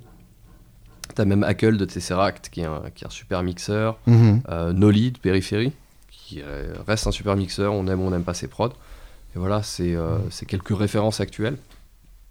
Mais il y en a très peu. Il y en a beaucoup de mixeurs, mais très peu qui sont, euh, je trouve, suffisamment euh, haut level. euh. Ouais. ouais. Continuons donc de, dé- détailler le, la, la recette. Ouais. Donc on commence par la batterie euh, qui est qui est le moins trigué possible. Alors, on commence par la batterie qui est le moins trigué possible. Vous faites des pré-prod avant d'enregistrer. En fait, tout est déjà pré-produit et quasiment prêt à sortir en réalité. D'accord. C'est-à-dire que on Donc vos maquettes c'est déjà des les albums. quoi. maquettes, on pourrait quasiment les sortir en réalité. Elles sont faites avec des batteries programmées. Mhm. On, on a déjà l'esthétique du son Ouais. en fait qui est fait, qui est préparé en. en- À partir de morceaux que vous avez déjà élaborés en répète ou que vous Non. composez chacun dans votre coin? Non, non, pas du tout. Alors du coup, C'est même pas du chacun dans son coin, c'est Pierre qui compose. D'accord. Euh, 99,8% de ce qui se Ouais, et c'est- qui distribue les devoirs à chaque euh, musicien. Il y a un peu de ça. Après, maintenant, chacun apporte un peu plus sa patte aussi. Donc, euh, il y a eu du gros 99% au début du groupe. Après, maintenant, on va dire quand même que on- On n'est plus qu'à Il y a- il y a- 90. il y a- Oui, oui, non, mais il y a des sessions voilà, que je vais faire avec, euh, avec Quentin et des sessions que je fais avec Morgan. Je bosse Mhm. beaucoup avec Morgan aussi aujourd'hui. Ouais. Il prend beaucoup les programmations en main. euh, Ouais. Il me laisse de moins en moins, en tout cas. euh, Enfin. Non, je le laisse de plus en plus. Je sais pas comment on pourrait dire ça, mais euh, il, il se Oui, permet, il se ça. permet de prendre des, de, de, de, de prendre une part vraiment de Tu composition lui assez permets, importante. tu lui permets. Je lui, je te permets, Morgan. non, mais c'est cool. va, Et puis voilà, des fois on va passer Prends du pas trop temps. confiance non plus. Et, euh, et c'est c'est des moments où on est tous ensemble, euh, et des moments où je vais être avec Quentin, euh, et même si je vais avoir le, le- le- le- pas le dernier mot, mais en tout cas la direction, en tout cas sur les trucs, Hmm. euh, ça fait quand même du bien de- d'avoir une connexion et, euh, et, euh, une connexion de groupe, quoi. Ouais. Euh, C'est ça. d'a- D'aller d'aller dans le même, euh, au même endroit, quoi, et, et, et à plusieurs, et ça c'est super cool. Et donc ensuite, à partir de ces maquettes-là, vous remplacez chaque instrument? Et alors, ensuite, à partir de ces maquettes, euh, on garde souvent les pré-prod au niveau des guitares. On est vraiment des gros feignants. D'accord Euh, S'il faut en refaire une, parce que les cordes étaient rincées, on en refait. Mais c'est euh, c'est quand même assez rare. C'est important les cordes neuves euh, Euh, dans votre style Franchement, on n'en a rien à foutre. Pour tout dire, on a fait euh, Super 90s, on l'a fait avec euh, quatre guitares différentes, je pense, au moins. Mhm. Dont la guitare principale, c'est une Ibanez RG. Euh, 73-21, 73-21 euh, des débuts 2000, tu vois, pour le coup. Euh, rincé avec micro d'origine et, euh, guitare que tu trouves à 150 ou 200 Ouais, c'est balles ça. maintenant, 50 euros, sur voilà. Hein. Qui fait rêver absolument personne. exactement, oui, qui est passé Et sur que des les plugs mecs gratuits. euh, comme une excuse euh, pour leur sale son, mais en fait non. Exactement. Et qui passe dans des plugs gratuits. qui passe dans des plugs gratos que tu trouves gratuitement. Pour faire l'amplification Pour faire Ouais. l'amplification. Tu Qui peux donner le Pou. Le Pou, euh, voilà, c'est un nom moche. Tout est moche là-dedans, sauf le son finalement, et que j'utilise tout le temps, et qui, qui a fait le son des deux derniers albums en tout cas. Ah oui, carrément. Ouais. Donc c'est euh, pas un axe fixe, c'est pas un c'est pas un camper. fixe, c'est pour les concerts parce qu'on n'a toujours pas trouvé la solution de, de ramener le son de Le Pou euh, sur scène Il faudrait un rack le pouls du coup. Ouais, il faudrait Ouais, un ce rack serait le bien. Pou, je les encourage à faire ça, mais bon. euh, Un rack gratuit je aussi. pense que eux ont même, les concepteurs de ce plug ont même oublié qu'ils ont fait ce plug. Et vous les avez pas contactés euh, pour bosser avec eux? Au final, ça serait un Ça truc pourrait- intéressant. Ça pourrait être marrant d'avoir. Ça pourrait être un truc hyper intéressant à faire avec. euh, Ouais. Parce que il y a, il y a Pivi qui avait fait ça à une époque, une, euh, une petite boîte, un demi-rack qui permettait de charger des plugs dedans pour les emmener ça. sur la route. Et c'est mais un truc qu'ils ont fait il y a une dizaine d'années. Donc je me souviens le, la présentation aux musiques Messeux où, Ouais. où en gros tout le monde s'en foutait parce que personne comprenait l'intérêt. Bah Mais oui, je suis sûr ouais. qu'à l'heure actuelle c'est un truc qui Ah bah, pourrait être c'est intéressant. Ah bah c'est un truc euh, de plus en plus sur, d'albums qui euh, sont faits au plug. Hein. Mmh, Mais bien sûr. même que ce soit même pas que sur les sons de gratte, que ce soit sur tous les effets, les, les verbes, les trucs. euh, Grave. Mais tout, euh, tout maintenant aujourd'hui est fait sur. euh, Enfin, on- je sais qu'on. Fait sur ordinateur. Alors je, je connais la réponse, mais je la poserai quand même euh, au nom de- des auditeurs. Ouais. Euh, comment t'arrives à avoir un bon son avec une gratte de merde et un plugin gratuit Et pourquoi moi, quand je me branche dedans, ça fait pas ça? La réponse, elle est euh, la réponse, c'est que euh, on met un peu de poudre de perlimpinpin sur les guitares et ça sonne bien. Non, la réponse, elle est quand même qu'il faut faire fonctionner ses doigts, ça c'est Mhm. sûr et certain, qu'il y a eu pas mal de travail derrière. Euh, L'autre réponse, c'est que je suis ingénieur son. Euh, Mhm. Et que je sais comment faire sonner une guitare comme je veux qu'elle sonne, en tout cas. Ça, c'est sûr et certain. Est-ce que euh, Et L'autre est-ce- réponse, c'est que Quentin à côté est un excellent, excellent et très très excellent guitariste. Et, que vos deux jeux se mélangent bien aussi Nos deux jeux se C'est mélangent super c'est bien. gentil. Et justement, euh, en tant qu'ingé son, est-ce que euh, c'est pareil en, en gent que, que dans d'autres styles Euh, Est-ce qu'un son de gratte qui tout seul sonne énorme euh, ne rentrera pas dans un mix? Ça, ça peut arriver très très très très très souvent. Mhm. C'est d'ailleurs ce qui se passe le plus souvent. Ce qui se passe le plus souvent, c'est exactement ça. Quand on, Donc faut faire on- attention au son trop flatteur. ouais. Ah ouais, ouais, mais quand en fait, quand tu. Alors, soit. C'est assez marrant parce qu'au au début de Super 90, quand moi je- j'essayais le son de Pierre euh, au studio, euh, et je me disais, mais attends, mais il y, a- il y a trop de trucs qui sont pas beaux. Enfin, c'est pas Mm. beau, c'est pas du tout agréable à jouer. C'est l'enfer ce que t'as l'impression d'en foutre à côté tout le temps. Ouais. C'est mais le, le son le moins flatteur que j'ai entendu. Il est mais, un- mais, mais, mais dans le mix, par contre, c'est juste. Pour moi, en tout cas, j'ai trouvé ça juste Euh, parfait. C'est le Bien meilleur sûr. son de gratte. ouais, Donc, euh, et là où justement, euh, moi, je, sur mon axe fixe, j'ai tendance à utiliser des sons euh, de base parce que je suis pas du tout producteur, donc je, Mhm. en tout cas, encore moins à l'époque, donc j'y connaissais vraiment rien. Et euh, je me disais, bon, bah, plus le son est, est fat quand je joue tout seul, euh, mieux ça Plus sonnera. ce sera gros. Évidemment. plus tout est et au gros, final, plus quand on, le, quand, on, quand on le foutait dans le mix, on était là, on disait, il se passe rien, quoi.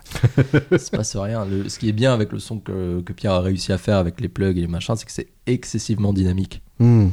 Et, euh, et du coup, c'est c'est vraiment très agréable à écouter et Ça tout, n'est pas au même niveau et du coup, ça, ça laisse. C'est un son qui va laisser complètement la place à ton interprétation de ton, de- des parties que tu vas faire. Donc, euh, si tu C'est-à-dire euh, moins de gains que ce qu'on pense. Ah bah il y en a quasiment Il y en a pas. quasiment fait. pas. D'accord. C'est c'est du gain. euh, Ni déjà, ni on, gain. déjà on est Ouais, en- ouais, ok. on n'utilise pas les, les micros euh, en double. euh, À gros niveau de sortie. Alors si, mais jamais en mode euh, humbucker. On est toujours en, Ah, on est d'accord. toujours en split Toujours en sur la bobine euh, interne du coup. Ah, marrant, ouais. Et, euh, et jamais le, le son métal en au final comme on a l'habitude Ah, d'utiliser. vous êtes est- jamais en full double Non, hein. on est des gros fans de Strat, Ah, de télé et de tous ces types de guitares qui sont cool. C'est ça. Et euh, Donc même si aujourd'hui sur nos guitares on a, on a un barnacle, on a des, des barnacles Juggernaut et tout qui sont des micros spéciaux pour euh, le Mhm. métal et machin, mais on les utilise jamais à leur euh, ce euh, pourquoi ils sont ils sont faits en cas. Ouais, d'accord. Toujours en splitté comme ça, t'as un son très clinquant en fait, très Ouais. euh, avec avec une réponse du, du médium qui est, qui est carrément carrément trop cool en fait. c'est ça, et Canal Crunch de l'ampli. Et Canal Crunch de l'ampli, et en fait c'est que c'est c'est- c'est que ça, quoi. Un petit screamer s'il faut, et Ouais, ça voilà. dépend. Je Ouais. crois même sur Super, euh, Super 90, il y avait même des fois pas de screamer sur les, Hmm. Sur les trucs. C'était vraiment juste un crunch euh, abusif, et puis avec les micros C'est de ça. la RG. C'est ce que j'avais pressenti effectivement en écoutant.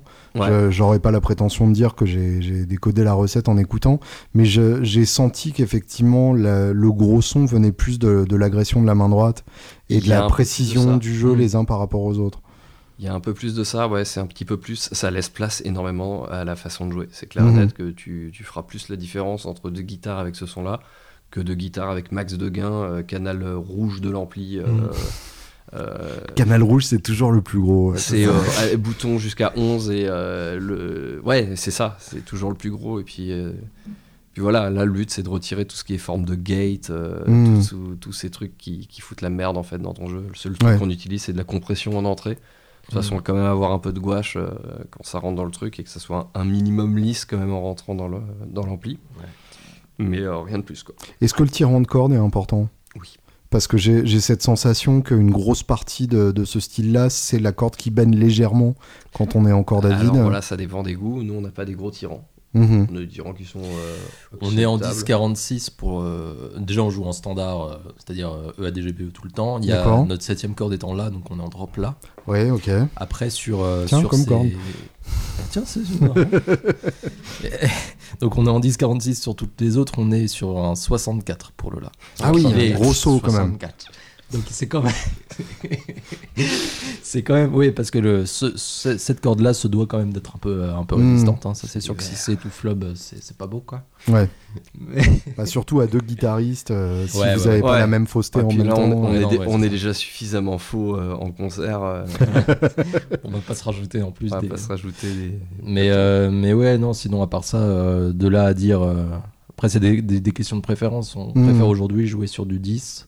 Je sais qu'avant, moi, j'étais fan de 9. Je crois que Ouais, toi aussi. Et puis, au final, maintenant, on préfère vraiment. C'est comme ces histoires de Mediator. Oui, mais voilà, c'est- du détail qui, qui ne tient qu'à des que préférences de jeu. on a contre. une AD existentielle de Mediator là. Ah oui, non, non, On a joué sur Jazz 3 très longtemps et puis là cette année, ça fait deux ans qu'on devient débile, qu'on essaye des Mediators toutes les semaines.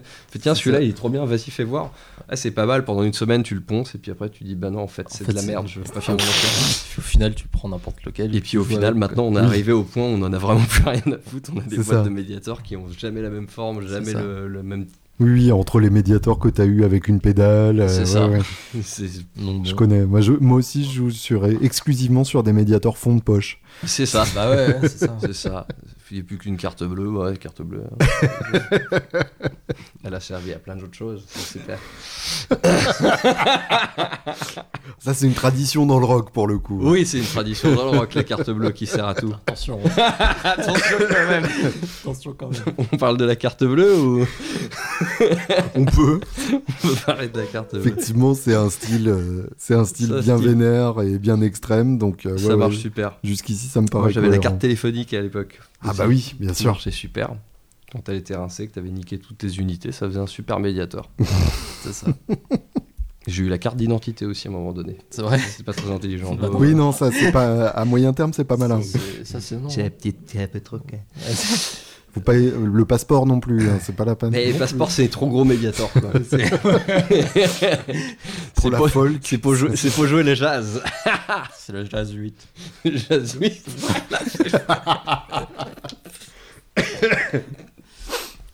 Et donc, par rapport à tout ça, on parlait du son, je voudrais parler un peu de, de composition. Euh, dans un style où tellement codifié comme le gent, comment on arrive à, à écrire une nouvelle chanson et à, et à, dis- à distinguer, à inventer sa propre couleur En tirant les codes, Ouais. déjà. Je pense euh, en te posant pas trop la question de savoir ce que tu composes, est-ce que c'est gent, est-ce que c'est pas gent. Hmm. Euh, donc forcément, Il n'y a pas d'obsession du true gent. euh. On sait qu'on compose du métal, Hmm. ça c'est sûr. Euh, Aujourd'hui, en fait, si tu retires le son et que tu, euh, que tu, que tu le changes par un autre, il y a certains riffs, en fait, tu te rendras compte dans que ça va être du néo. D'autres, finalement, que ça pourrait être limite du death metal. Mhm. Voilà, même si on n'utilise pas de blast et tout, euh, il y a beaucoup de trucs qui, qui restent inspirés des, des gros trucs. On a des passages, ça pourrait être du Decapitated, ça pourrait être du, euh, d'autres du Korn, d'autres du Limp Bizkit. Et euh, je pense qu'au au fond, on s'en fout réellement de. de, je pense qu'on est un petit peu plus sur les appuis rythmiques, que- comment il nous faut ressentir le truc, euh, Mhm. le choix des notes, le choix de l'effet. On est beaucoup dans l'effet dans Kadinja. Ouais. On utilise beaucoup des, des effets. On a eu ce délire de la whammy qui, qui, qui, qu'on a vraiment bien poncé. Euh, le délire des ghost notes, des harmoniques euh, les plus, plus chelous qu'on puisse trouver. euh, Justement, comment vous faites pour, euh, pour trouver quelque chose de nouveau avec une whammy Bah écoute, euh, on a amplifié l'effet de la whammy. C'est-à-dire qu'on a fait la whammy avec la main gauche en même temps qu'on fait la whammy avec le pied. En gros, c'est-à-dire qu'on euh, va que faire un énorme slide, que tu- euh, le, Oui, plus- le plus brutal et le plus euh, du, du plus loin possible. On va dire entre guillemets. hein, là, je, je brutalise un peu ce que Du je coup, raconte. tu rajoutes deux du octaves coup, sur un glissé d'une octave, quoi. Exactement. Ouais, je vois. Et du coup, ça va te créer vraiment cet effet gueulard, on dirait un RDD2 là, un truc là, qui passe là. Donc du coup, euh, il y a un peu ça. Donc les, les et- excuse la question geekesque, mais vous avez une whammy de, de prédilection? Pas du tout. En fait, Non. on, les- on les utilise pas, elles sont programmées. Ok, autant pour moi. Ah, Ouais. ouais, d'accord. Du coup, on se fait pas chier à les utiliser. Après, dans l'absolu, on aimerait beaucoup, euh, beaucoup en, en avoir au pied. Mhm. Pour le moment, c'est euh, Une un- petite famille d'été, là, le Digita qu'on apprécie. Mais en live, vous faites comment? Bah, en live, c'est c'est- c'est pitché euh, du coup avec le Avec le avec accès fixe, et ouais. ouais. C'est ça. Ah oui, Et d'accord. des fois, quand on ne fait pas, bah, on, on se tape les deux octaves à la main. C'est horrible. ça, ça- ça- Ouais. donne des, C'est ça beaucoup- donne des concerts. C'est beaucoup, moins drôle. Oui, j'imagine bien. ça laisse ouais. beaucoup plus de place à l'erreur. C'est- Même l'erreur nous laisse beaucoup plus de place, des fois, je dirais. Mais c'est intéressant. C'est comme un grand vide, quoi. C'est un peu comme un Ah, grand des, ah, vide. des, des fois, t'es là, tu fais Ah bon, c'est c'est passé ça. On fait comme ça. On fait comme ça. Mais bon, voilà, en live, on fait comme ça. Et justement, vous jouez beaucoup. Je, je me souviens de, de la tournée euh, chinoise euh, Alors, qui commence à avoir euh, un an déjà. Ouais, on a eu une bonne, euh, on Ah a ouais. eu un bon début d'année dernière, en tout cas. Mhm. Euh, En tout cas, f- 2018 à 2019, c'était très blindé, ouais. Là, on a fait un nouvel album, du coup, vu qu'on s'est tout de suite remis euh, dans, dans ces saloperies là, de composition et tout. Donc, du coup, euh, Ouais, ça s'est un peu calmé, forcément. ça s'est un peu calmé. Là, on reprend avec une courte tournée, on va dire, euh, fin des- euh, dé- dé- début décembre. En une dizaine de jours. hein. Ouais, sur une dizaine En France de jours. hein. France-Italie. France-Italie. Mm. Et puis là, on a d'autres d'autres petits trucs normalement. euh, Parce que pour le coup, c'est un style qui, qui, est, qui marche très bien en Allemagne, euh, dans les pays nordiques aussi. Alors, bizarrement, c'est pas là où on a le plus gros public. D'accord. On va dire que ça va être l'Asie. Là, on risque de retourner assez, euh, assez, Assez vite. ouais. assez vite, Mhm. normalement. Euh, La Chine, ça s'est fait par le bureau export ou rien à voir La hein Chine, c'est une chance euh, de cingler, de ce que j'ai compris et de- du peu que j'ai récolté en parlant avec, euh, avec les quelques fans qu'on qu'on a là-bas. Du coup, Ouais. Le groupe s'est exporté via une- la première vidéo que j'ai fait sur Guitare Extrême en vrai. Ah ouais? Ouais, la toute, toute, toute première où je bégaye, voilà. et qui a été euh, sous-titrée chinoise et tout, euh, et en fait qui est dans leurs réseaux sociaux. Ils n'ont pas YouTube là-bas, ils n'ont Ouais. pas Facebook.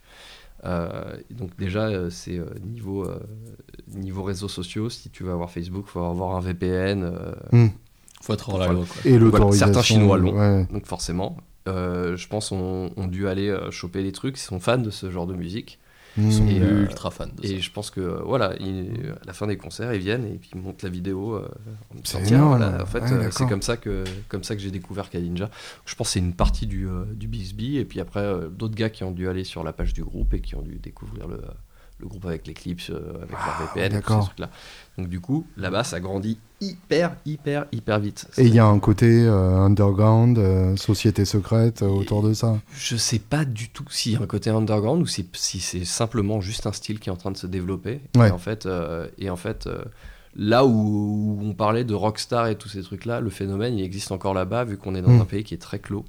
Et, Oui, bien sûr. avec beaucoup d'interdits et tous ces trucs-là. Du coup, ce qui vient d'Occident et, euh, et ce qui paraît nouveau chez eux, en tout cas, ça, tout de suite, ça prend, euh, ça prend une- des proportions gigantesques. Mhm. C'est-à-dire que en, en un an en Chine, en fait, en une seule tournée en Chine, on est déjà plus gros là-bas que, euh, que dans notre propre pays, en fait. Ah ouais? Ouais. Bah remarque, oui, vu la, vu la population, c'est pas. voilà, c'est un pays, un très dense en population. Ouais, ouais. Donc forcément, il y a beaucoup. On est sûr d'avoir du monde au concert, ça c'est comme ça. Et, euh, et c'est hallucinant, quoi. Le- Ouais. le- le- Ah, on n'en on n'en revenait pas. hein. Bah Parce oui, que nous, on j'imagine, n'avait ouais. aucun, aucun moyen de savoir en fait si on avait du monde là-bas. Mhm. Avant d'y aller, on était dans l'avion, on se disait bon bah ce soir, premier soir c'était Shanghai, je m'en souviens. On était là, bon, euh, la salle est pas, est pas dégueu non plus. euh, si on a 40, 30, 40 personnes déjà, ça serait Ça fera pas un trop vide. miracle et on espère que ça fera pas trop vide. craquer. Et c'était complet quoi. Ça montait sur les escaliers qui allaient jusqu'aux loges. C'était. Ah, euh, non, Ah on ouais, est- d'accord. On est descendu pour, pour monter sur scène, on était dans. Donc en vous vous attendiez pas du tout à ça, On a vu la, on a Ah, vu la salle, on était, mais, mais qu'est-ce qui se passe quoi? Waouh. Des séances d'autographes de cinglés. Ah oui, non, mais Ouais. là, là, oui, c'est ça qui est génial aussi là-bas, c'est qu'en plus de ça, t'as le côté, euh, t'as le côté les mecs, euh, les mecs sont, sont, sont tarés quoi. Mm. Je sais même pas s'ils nous connaissaient avant de, avant de, avant qu'on monte sur scène, mais les mecs veulent quand même faire la queue pendant une heure pour, euh, Ouais. pour que tu signes leur t-shirt. euh. Les Bah, mecs ouais. t'apportent leur guitare. Des fois, t'as des mecs qui t'apportent des grades, des PRS, private stock. À, à 15 vas 000, dégueulasser à 15 000 avec euros et, et ils te disent euh, sur la magnifique table en érable de ce que tu veux, ils te disent vas-y prends ton truc. C'est sûr il n'y a pas de vernis, elle est pas vernie ta gratte, hein. Euh, je, je vais la dégueulasser pour, euh, pour toujours. Ouais vas-y vas-y. Mais C'était c'est fou. Tu croises des regards de filles juste comme ça en train de jouer, elles vont commencer à, à- à pleurer, à faire. Mhm. Elles deviennent Ouais. zinzin, mais vraiment zinzin. Du coup c'est vraiment un autre monde quoi. Ouais, vous avez vécu la Beatlemania euh, en Chine, quoi. Et en fait, en fait, on a vécu ce que c'est d'être un peu des restas, ouais. Ouais, c'est coup, euh, c'est. euh, voilà, après. euh, Toute proportion toute gardée, proportion bien gardée, évidemment. parce que quand tu vois le petit déjeuner de l'hôtel, t'as vite compris que t'étais pas une resta. Voilà, entre tes petites pattes de poulet, ton poulpe- ton à cheval sur un œuf pourri de 50 ans et, euh, et, euh, et ton, thé, euh, ton thé à la menthe qui ressemble à un béro cachot. Donc normalement, normalement à ce moment-là, tu te rends compte que bah ça va. Le manque de chauffage dans ta chambre parce qu'ils ont pété la clim et que tu te retrouves avec 5 degrés et une douche avec un filet d'eau chaude petit comme ça. Oui, il a. C'est-à-dire qu'en tournée, il y a toujours les 23 heures que tu passes pas sur scène. quoi. Exactement. Bah ouais, ouais. Ça, et ce trajet en train super, avec ton ça. super voisin qui mange une soupe de nouilles, avec les mêmes pâtes de poulet qu'il y avait au petit déjeuner, et qui fait. te lâche un petit, t'en lâche une petite droit derrière, se racle la gorge un petit coup. Te demande à- sur les pompes. Non, on est bien. T'as lâché ces quatre enfants euh, qui sont en train de courir dans le wagon en train d'hurler et, et le mec derrière toi qui est en train d'écouter euh, euh, un, un musique, euh, de la musique K-pop et l'autre devant toi qui est en train de regarder un film sur Netflix sans écouteurs. Sans écouteurs, Parce que bien évidemment les écouteurs ça coûte trop cher. Allez, d'accord. Et ce même truc qui te parle en chinois tout le temps, genre toutes les 5 minutes, pour te dire que tu es arrivé à, à telle gare ou que tu vas arriver à telle gare. Donc euh, La notion de tranquillité peut pas être la même dans un pays peuplé comme ça. aucune notion Ah de non, il y a- tranquillité. ouais, ouais, aucune, il y en a aucune. Voilà, le téléphone Vie privée zéro. Hmm. ce même téléphone où le gars derrière le combiné parle plus fort que le gars qui est devant toi. un truc de cinglé. non, mais c'est vrai, c'est vrai. Vrai truc de cinglé. Et t'arrives au Japon, le contraire. Ouais, Ah, le bien sûr. strict opposé. Le Hmm. strict opposé, le calme, le... tout, tout est dans la retenue. Mais du coup, un peu plus calme aussi au niveau du public. quand même. Oui, évidemment. Voilà. C'est plus. euh, les mecs viennent plus écouter, viennent. euh, Hmm. L'applaudissement. Là, oui. ah oui, alors. qui dure oh une seconde. Ouais, En Chine. c'est ce que j'ai entendu, ouais, c'est ça, qui est intense mais qui s'arrête pile Ah euh, ouais, tous ouais. en même temps. Mais quoi. parce que nous, on est, on est sur sample, c'est-à-dire qu'on a, le, on a tout, le, tout le, le- le live. En fait, tu peux pas le bouger. Ouais, T'appuies sur play au début et t'appuies sur euh, arrêter à la fin. Mais euh, l'écart entre chaque chanson est, est calculé, évidemment. Il y a, ah ouais, carrément. On laisse euh, 3, 4, 5 secondes, euh, machin. Mais, Ah ouais, et en. Chine, les premiers concerts, on était terrifiés Parce que les, évidemment, bah, les, après chaque chanson, les gens applaudissent, mais, mais de ouf. on Et ils s'arrêtent pas mais- parce que le morceau suivant com- commence, Non, quoi. Ils s'arrêtent au bout de une, deux secondes. Ils font. Ouais. Ah, d'accord. Et c'était long encore, ça. C'était un long. Ah ouais, ouais, ça ouais. pouvait être- Ça, c'est la fin, quoi. Ça, c'est le rappel. Mais du, mais du coup, c'est très compliqué parce que nous, il y a des moments de solitude. Je me souviens. Sur oui, bien sûr. mais qu'est-ce qui se passe? Des petits ouais. regards, des petits. Ouh non Ou non, faut faire une blague. C'est ça. En chinois. Pas voilà. Mais voilà. Voilà. C'est c'est ça. On nous a appris des mots chinois qu'il fallait dire à la fin. On sait pas ce qu'on leur disait. Ça souvent on disait allez vous faire enculer ou alors euh, on est des gros connards de français. Salut. voilà. Mort au parti. Mort au, mort au par- mort au parti. Salut tête de nem. Comment ça va? Non mais l'enfer quoi. Ah, ça va un peu de racisme comme ça. pour, pour terminer, j'aurais bien aimé euh, que, que vous m'expliquiez chacun vos, vos parcours euh, guitaristiques respectifs. Euh, on va commencer par toi, Quentin, puisque tu n'as pas assez parlé. Tu, les toilettes sont juste là. Je vais je vais pas Derrière la porte fermée. T'inquiète pas, j'irai pas vérifier. Ah, Oh non, ouais, Non, t'as pas envie De toute t'as pas vu le papier d'Arménie, tu m'as dit. Tout à fait, il y en a trois couches. C'est là, tu m'as dit? Ouais, J'adore. première à gauche. Bonsoir, Quentin. Bonsoir. Donc, Bon, alors moi, de, de mon côté, c'est pas franchement euh, compliqué. J'ai commencé la guitare à- à- vers l'âge de 11 ans, ok. il me semble. Euh, avant ça, je faisais de la batterie. euh, ouais, je faisais, j'ai bien fait 7 ans de batterie juste, à- juste avant. Et en fait, j'ai j'ai vraiment. T'as commencé la j'avais- batterie j'avais à commencé 4 ans, donc. 5-6 ans, on va dire. Ah ouais. Et. euh, T'es- qu'est- Qu'est-ce qui t'a. Tu te souviens du déclencheur? hein euh, pour la batterie, je pense, j'avais mon grand-père qui était batteur euh, pro, qui avait joué pour Claude François, qui avait fait tout ça. Et D'accord. bon, que j'ai pas beaucoup connu parce qu'il est mort quand j'avais 3 ou 4 ans. Mhm. Mais, euh, mais du coup, il m'avait pas mal inspiré. J'ai mon père qui est bassiste aussi, semi-pro, donc forcément, c'est une famille en tout T'es cas, un peu né dedans ces deux même, personnes-là, c'est-à-dire mon père et mon grand-père maternel qui, qui sont musiciens, donc vraiment, j'ai complètement baigné dedans. Et puis, je me souviens que je tapais un peu partout dès que j'entendais de la musique quand j'étais tout petit, donc c'était. C'était assez naturel finalement pour mes parents de me, de me- de me diriger vers un instrument. euh, Et puis moi j'avais choisi la batterie tout de suite quoi. Ouais. J'avais je crois essayé le piano un petit peu mais ça c'était pas du tout mon truc donc je, j'ai fait de la batterie direct et puis euh, quand l'adolescence est arrivée où j'ai commencé à où je suis passé de C'est maintenant l'adolescence, c'est ça c'est ça. où je suis passé des groupes enfin de, de ce que j'écoutais avant j'arrive même plus à me souvenir ce que c'était mais c'était ce qui passait à la télé je me souviens sur euh, Mhm. Sur les clips et machin j'ai découvert le rock et là je me suis dit euh, tiens bah ce serait bien que bah, je commençais déjà à taper partout sur la sur la drogue Quand, mais quand t'es euh, batteur, tu... quand t'étais batteur, t'écoutais pas de rock. euh. euh, si si si mais euh, du très gentil rock D'accord. ça allait pas plus loin que les Red Hot ou, ou ce Hmm. genre de trucs là c'était quand même très très commun Très gentil rock. C'est déjà très. Et euh, ouais, et puis après je suis passé, euh, je suis passé à Green Day. Là, euh, sur, sur ce point-là, je suis allé, euh, je suis allé vers la guitare assez. assez- C'était, c'était la sortie d'American Idiot Ouais, c'est ça. Ouais, c'est ça. Et du coup, j'étais, j'étais ultra fan du truc. Et du coup, je me, je me- je me suis mis à la guitare pour apprendre ces trucs-là. Ouais, c'est ça. Bah ouais, mais attends, moi quand j'ai, quand j'ai, quand j'ai 10 ans, Ah, je, suis ultra content. Et même encore aujourd'hui, j'ai En beaucoup de plaisir concert, à c'est écouter. encore fabuleux. Ah bah ouais. J'ai énormément de plaisir à écouter cet album et, euh, et ça défonce. Donc je me suis mis à la guitare à ce moment-là et puis après j'ai découvert euh, très très vite, euh, je crois que je suis passé de Green Day à Gojira immédiatement sans Mhm. du tout même passer par les Metallica et les trucs. T'as procédé de manière alphabétique, en fait. c'est un peu ça ouais. C'est le, le G. non, je ne parlerai pas d'Indochine. Faut En pas même parler. temps, moi, j'ai- Ah bah, on peut parler autre. Qu'est-ce que tu veux que je parle Attends, d'Indochine t'as un membre d'Indochine à la batterie dans ton groupe déjà. C'est pas faux. c'est pas faux. Et euh, non, non, et du coup, je, bah, la, la guitare, au final, a commencé à prendre de plus en plus de place. Et puis, j'ai petit à petit laissé tomber la, la batterie. Et j'avais pris des cours, je me souviens, avec Stéphane Forté, qui était le, Mmh. qui, est- qui était le guitariste d'Adagio, qui sûr. plus Adagio, mal- malheureusement. Euh, j'avais pris des cours avec lui pendant un an, et c'est lui qui m'a un peu appris à, à me régulariser dans le. Enfin, et à juste à comprendre comment travailler l'instrument. Il était déjà sur cette corde à l'époque. hein? Ah oui, ouais, ouais. C'était en 2009. 2009, Donc, c'est, 2010. c'est de là que devient l'appétence pour la 7 cordes Ouais, complètement, ouais. Hmm. C'est lui qui m'a fait en tout cas découvrir à l'époque ce que c'était que la 7 cordes parce que comme je t'ai dit, je suis passé euh, Korn au final, par exemple un groupe comme Korn, je l'ai découvert plus tard, Ouais, je en vois. 2012 peut-être. Donc euh, voilà, j'ai pas fait vraiment les choses dans, dans l'ordre, mais euh, Mmh, c'est bien. Mais voilà ce qui s'est passé pour euh, pour moi quoi. Et donc, t'as shreddé assez vite. hein. Bah en fait ouais, di- direct dès que je prenais la guitare, le premier truc que j'avais appris, c'était euh, le solo de It de Michael Jackson, tu vois. Où, euh, Ah oui, d'accord. où, euh, où j'essayais de reprendre à l'oreille ce qui se passait et je suis arrivé chez, chez Stéphane et il m'a dit attention quand même parce qu'il y a des trucs, il va falloir que tu faut falloir bosser un peu ça. hein. Déjà des accords de cette euh, corde de mi. C'est ça.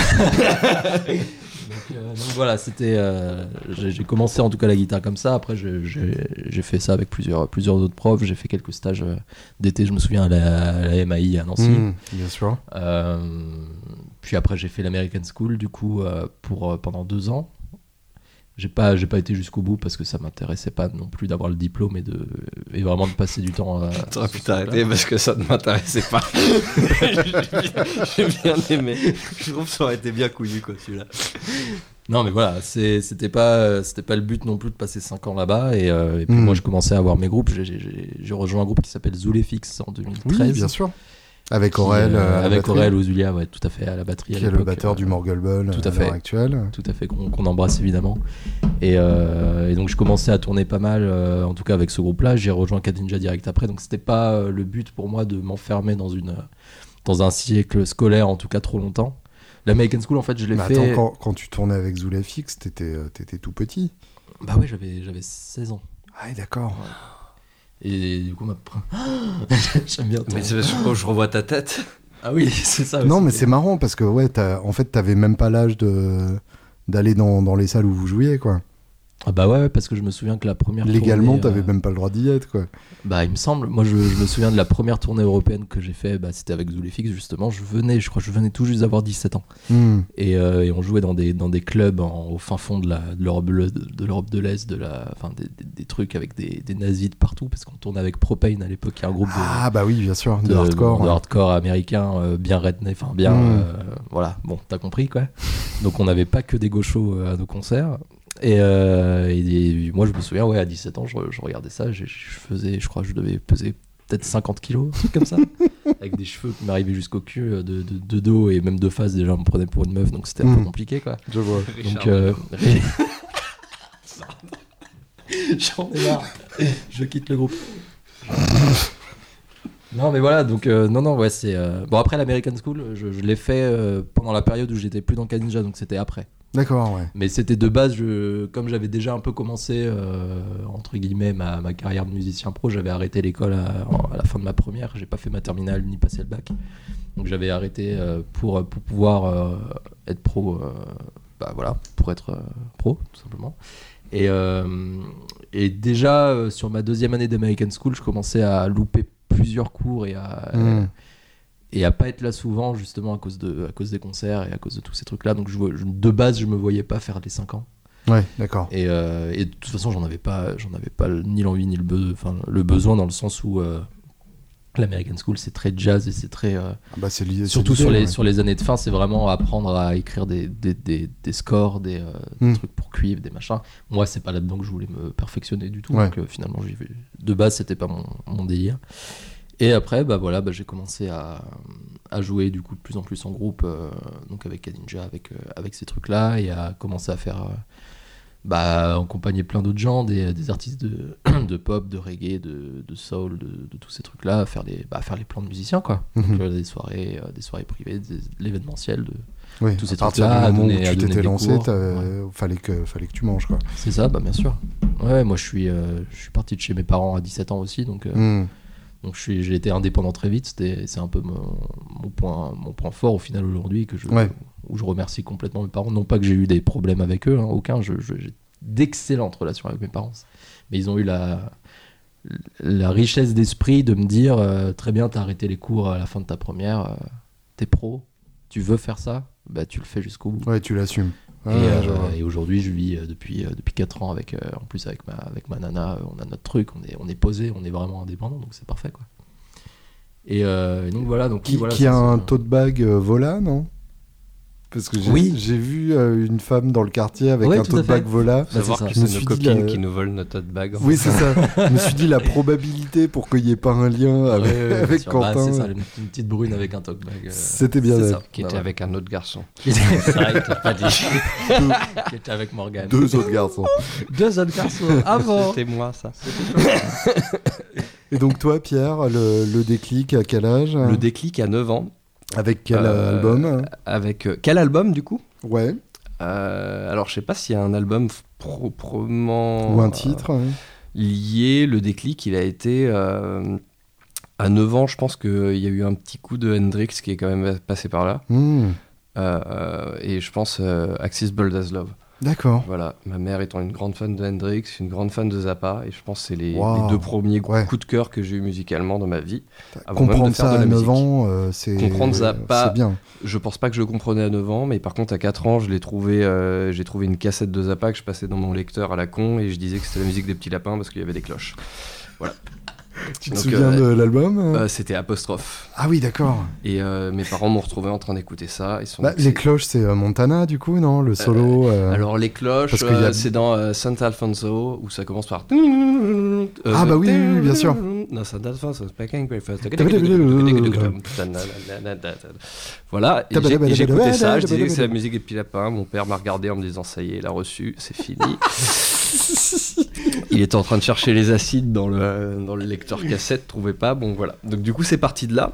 Mes cousins se sont mis à la musique en fait, et je suis voisin avec mes cousins. Je suis fils unique, faut savoir. Donc du coup, je traînais Mhm. beaucoup avec mes cousins qui ont le peu près le même tranche d'âge, et euh, notamment un de mes cousins qui était batteur et qui a exactement mon âge. Et on habite en fait dans la même propriété. Et D'accord. euh, eux, ils jouaient, euh, et puis, euh, et puis mon, mon- mon- ils faisaient de la batterie, il y avait une basse, il y avait une guitare, mais personne pour prendre cette guitare. Donc fond, voilà, j'ai Par défaut. par défaut, avec mes oncles qui, qui, qui, qui sont guitaristes, j'ai j'ai commencé un petit peu à apprendre par mes propres moyens. Mhm. Mes parents m'ont mis au conservatoire municipal, où j'ai essayé d'apprendre le classique, où ils ont essayé de m'apprendre le classique. Avec Voilà, ta belle Yamaha C40 flambante neuve. Exactement, je suis tombé sur une prof de, de classique un peu bornée euh, qui voulait pas m'apprendre autre chose que José Interdit et ces conneries là. Mhm. Ça m'intéressait pas du tout, je voulais faire du rock. Donc t'as ouais, t'as vraiment connu la, la caricature de, conservatoire. Moi je séchais, euh, je séchais les cours de solfège, je séchais les cours de, de guitare, euh, je séchais les cours d'atelier, tous les trucs sur lesquels on m'avait mis inscrit. Je suis désolé, papa, maman. Vous gaspillez votre argent, vous la dépensiez dans le vent. Voilà, pour aller fumer des clopes et, euh, et, et- et faire des bêtises. Donc, du coup, voilà. Euh, ça a commencé comme ça. Ensuite, je suis arrivé au lycée. J'étais un, un cancre de qualité supérieure. Mhm. J'ai fait deux mois de seconde, suite auquel il y a eu des manifestations, je ne sais même plus pour quelle connerie, mais je me suis enjoué d'aller faire ces manifestations plutôt qu'aller en cours. Le CPE. hein. C'était le À CPE. l'époque, ça voilà, être le CPE. me représentant délégué des Yvelines, monsieur Pierre Danel, en plus c'est vrai, des manifs anti-CPE, ayant pour vue d'être intermittent du spectacle. Bravo si, monsieur. on, si on cherche bien, t'es passé à la télé du Je suis passé, ouais, si, si tu cherches bien, je suis dans quelques journaux à la con ouais, et, euh, et des petits machins de télévision. Voilà, bien. un connard avec des dreadlocks. J'avais des dreads, ouais, chacun fait ses J'appelle erreurs. Lina cet après-midi. Voilà. Donc il y a eu un Non peu tout pas ça. Jean-Pierre Danel, Pierre Danel. Et j'ai continué à sécher les cours parce que j'étais en option musique. Et j'ai continué à sécher ces mêmes cours pour, euh, pour euh, et pas que fumer des pétards, bien sûr, parce qu'il y avait un conservatoire en face du lycée auquel j'avais accès vu que j'étais en option musique. D'accord. Et donc du coup, dans ce conservatoire, il y avait des amplis, il y avait une batterie. J'avais euh, mon groupe avec mon pote à l'époque qui était batteur. Puis on était devenus fans de Dream Theater. Donc du coup, on passait des heures à bosser du Dream Theater, à faire Par quel album du coup Euh, bah pour le coup, euh, c'était Images and World que j'ai Mmh, découvert en premier. Donc euh, c'est Donc pas du tout l'album qui pas venait de du sortir. tout l'album qui devait sortir et je pense que c'était à l'époque, si je ne me trompe pas, euh, soit de Train of Thought, Ouais. soit Mhm. de Octavarium. Oui, d'accord. Et je pense que ça allait sur Octavarium. Octavarium sortait, je pense. Le moment où c'était en train de se barrer vraiment en couille, quoi. T'as tout compris. Voilà. Et du coup, euh, c'est exactement à ce moment-là que j'ai pris conscience en fait qu'on pouvait faire euh, autre chose en fait que, euh, que du Nirvana et Hmm. parce que voilà, j'étais déjà un gros fan de Neo en fait à la base et puis j'avais mes premiers groupes quand j'étais au collège, type Incubus, Mhm. Korn et tout ça, voilà qui ont été mes, mes premiers gros coups de cœur et qui le sont restés au final alors que Dream- Dream Theater euh, s'est en allé loin. Euh, du coup voilà, il s'est passé De ça. temps en temps, j'ai encore envie de réécouter. De temps en Et temps puis aussi. en fait, je, je tiens trois titres à chaque tu, fois. tu fais une C'est occlusion mieux dans mon et souvenir. Ouais, c'est un enfer. Moi, je préfère le garder dans mon souvenir Voilà. quand je l'écoutais avant plutôt que de à des fois, je me mets un solo qui me faisait mal à la gueule et puis je me dis ouais c'est cool et après je me dis plus c'est trop quand même. et euh, et c'est moi qui dis ça, hein, attention. Et, euh, et du coup, voilà, Ok, j'en étais à ce lycée, j'allais pas en cours, je faisais rien, je fumais des pétards, j'allais jouer de la musique dans un conservatoire. Euh, et je- j'ai quitté le lycée finalement après deux mois de lycée, intense, vraiment court mais intense. Mes parents, appris tout ce que tu devais savoir. mes parents se sont dit qu'est-ce qu'on va faire de ce Gugus de 16 ans? Et euh, je leur ai dit qu'il y avait une école de musique parce que je m'étais renseigné, j'avais des amis qui étaient partis en école de musique Hmm. et qui euh, faisaient l'American School, donc bah, il y a plus de 10 ans maintenant, Ouais, 14 ans. d'accord. Euh, ouais. ça commence à dater et je suis rentré à l'American School et euh, auquel euh, donc j'ai passé mon audition et euh, à l'époque ils prenaient pas vraiment les élèves mineurs et sans bac Hmm. Euh, et- ou du moins très peu qui étaient rentrés du coup à cet âge-là Branleur mais proactif, quoi. branleur proactif donc euh, j'ai fait mes auditions je suis rentré à l'American School j'ai euh, rien foutu là-bas aussi je me suis laissé Il y guider a comme un euh, pattern. je me suis, je me suis laissé guider par, euh, par euh, on va dire, euh, mes acquis voilà, qui, qui m'ont bien servi sur les trois premières années. Et puis j'ai commencé à avoir du travail qui tombait en fait sur euh, Ouais. la, la fin de troisième année, du coup. Et euh, sur cette fin de troisième année, j'ai quitté l'American School. euh, là où j'ai appris beaucoup, beaucoup, beaucoup, beaucoup de choses quand même. Là où je dois quand même beaucoup de choses à l'harmonie, euh, beaucoup de choses à mon goût aussi que j'ai pour le jazz parce que j'aime beaucoup le jazz. Hmm. Euh, J'en ai beaucoup fait.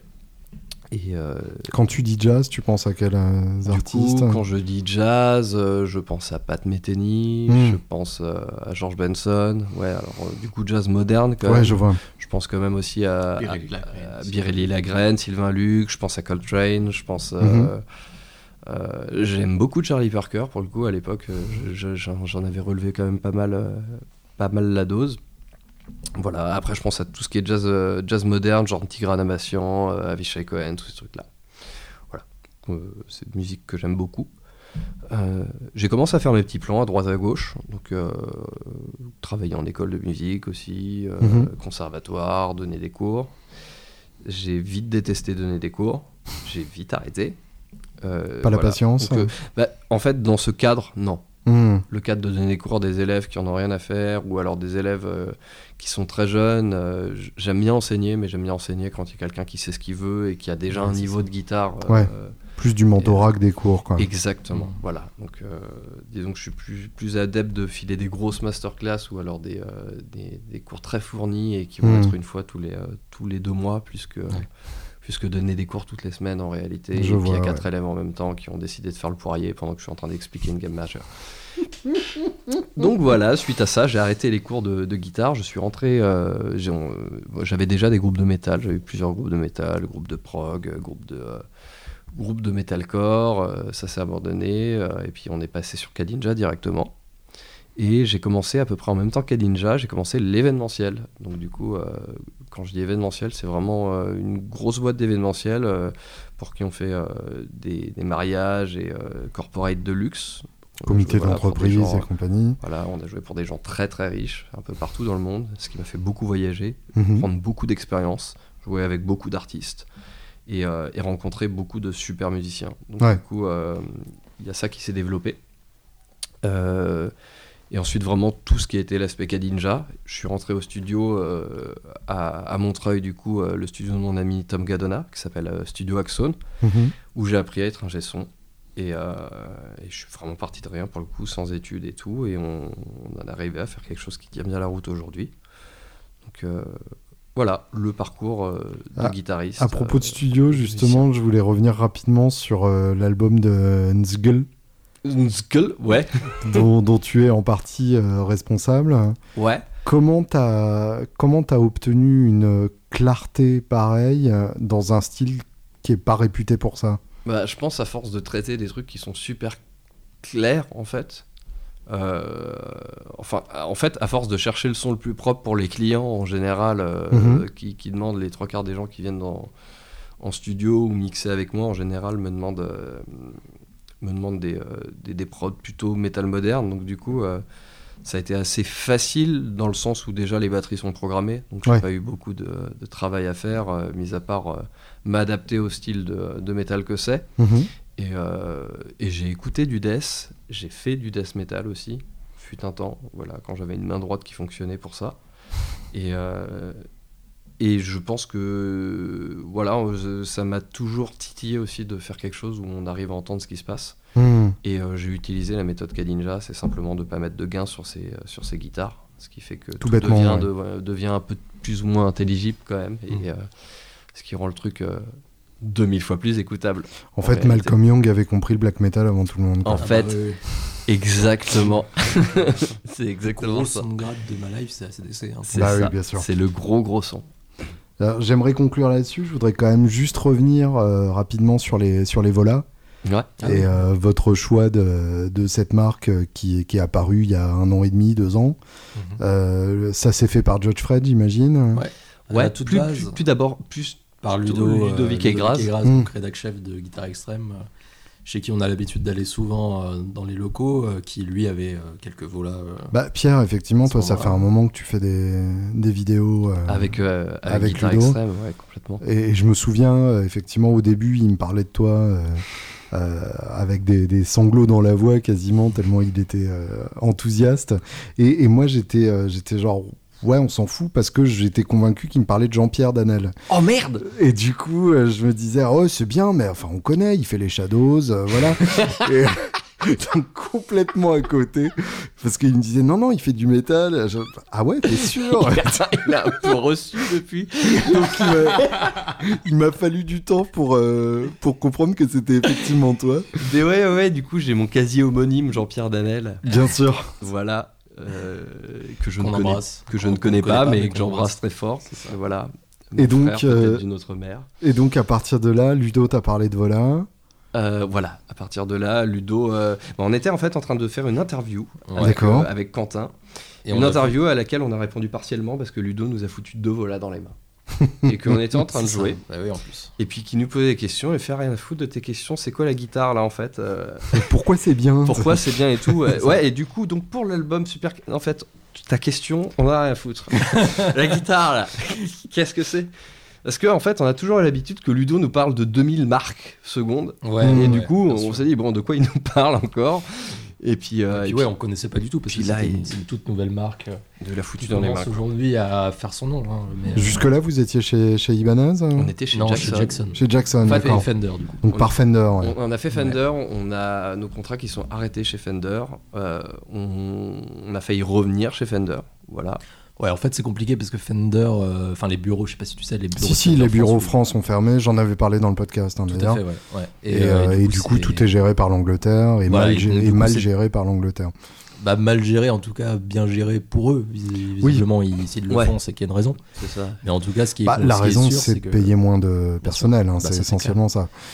Après, euh, bah forcément, là où nous, on avait des très très bons contrats avant, euh, en tout cas, moi, je me souviens quand. euh, moi, c'était à la, à la base le plan Fender Jackson, on l'avait eu parce que grâce à, à Zulefix à l'époque où Mm. j'avais pu être signé grâce à ce groupe-là, que j'ai directement ramené chez Kadinja juste après. Mhm. Et je me souviens qu'à l'époque, les contrats étaient excellents.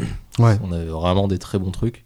Là où aujourd'hui, c'est comme ils ont plus du tout le monopole et la décision finale du, de, de ce qu'ils signent. En fait, ils sont même, je sais même pas s'il y a encore des artistes français. Oui, en gros, le contrat qu'ils proposent, c'est 30% Si, sur le prix catalogue. C'est un, peu plus, mais c'est euh, disons que maintenant c'est euh, c'est réduction. C'est plus, euh, on donne plus. Quoi. On ne donne plus de gratte. Après, bon, c'est pas, c'est évidemment pas le but de gratter du matos, hein, c'est pas du tout la question. Mais disons que c'est, euh, ça devenait compliqué Non, d'avoir mais des, je, d'avoir pars- des je pars du principe qu'un un partenariat euh, doit quand même coûter à la personne qui Ah oui, non, bah, ça c'est sûr. Si tu payes la gratte euh, le même prix qu'un magasin l'aurait acheté, euh, Exactement. pour moi, ils prennent pas le risque de t'endorser. C'est exactement ça. là, hein, Et c'est pour ça, enfin, c'est notamment pour ça qu'on a que dès qu'on a vu qu'il y avait une autre marque, c'est-à-dire Vola qui euh, qui nous faisait de l'œil aussi, on, est- on s'est dit pourquoi euh, pourquoi on devrait rester chez. Ouais. Et puis bon, de toute- façon, il y a, un- y a côté euh, excitant aussi d'avoir une marque qui commence au moment où votre groupe commence à Bah, se faire tout- euh, entendre. Tout à fait pour ça qu'on a signé avec Vola, c'est-à-dire qu'on est Un peu comme Metallica avec ESP. euh, oui, alors autre- d'une autre mesure évidemment aussi, mais euh, ouais, mais on verra dans, dans une quinzaine d'années. hein, mais, euh, Mais, euh, mais oui, ce qui, ce qui était génial avec, euh, moi je me souviens, je, donc du coup après cette interview guitare extrême, on a, j'ai pris le contact de, de Fred que je, que je- enfin qu'on connaissait pas euh, de manière, euh, direct. hein. de manière directe. Moi je l'avais, bon, il habite dans le quartier en plus, donc enfin, Mhm. il habitait jusqu'à il y a pas longtemps. super copain, la grande falaise. ça, Grande Falaise, on t'embrasse, Grande Falaise. Mais, euh, mais voilà, on, on- je- on voyait qui c'était. Bien sûr. C'est quand même un nom du, bah, incontournable. du milieu français, en tout cas depuis plusieurs années, incontournable. Mais voilà, on n'avait jamais vraiment discuté avec lui, puis on savait surtout à l'époque pas du tout que c'était lui qui gérait, le, qui Mm. gérait Vola. Et euh, je me souviens après cette interview, du coup, j'avais pris le numéro de Fred, je l'avais, euh, je l'avais appelé. Euh, c'était, euh, il me semble, un lundi soir et euh, on- juste pour ça. Non, mais parce que c'est intéressant parce que c'était un lundi soir. On avait juste eu l'idée, bon, euh, qu'est-ce qu'on fait euh, Est-ce qu'il y a moyen de faire quelque chose et tout Parce que Mhm. Fred avait dit plusieurs fois à Ludo, euh, les 4 ninjas, ça serait bien que. Puis c'est pour ça que Ludo avait fait exprès de mettre les grattes aussi dans le Tu truc. avais dit les 4 ninjas. Les 4 ninjas. On mais est euh, On est trois. maintenant. on est trois. Mais euh, donc du coup j'en étais où? Ouais, donc du coup on s'était eu avec euh, avec Fred un lundi soir et le- je me souviens que le mardi matin on avait euh, nos billets pour le Nam, on avait déjà tout Ouais, d'accord. et on avait déjà dans l'idée de faire des modèles signatures. Ah oui, oui, ok. Donc euh, pour nous c'était euh, Oui, J'en ils attendaient que ça, quoi.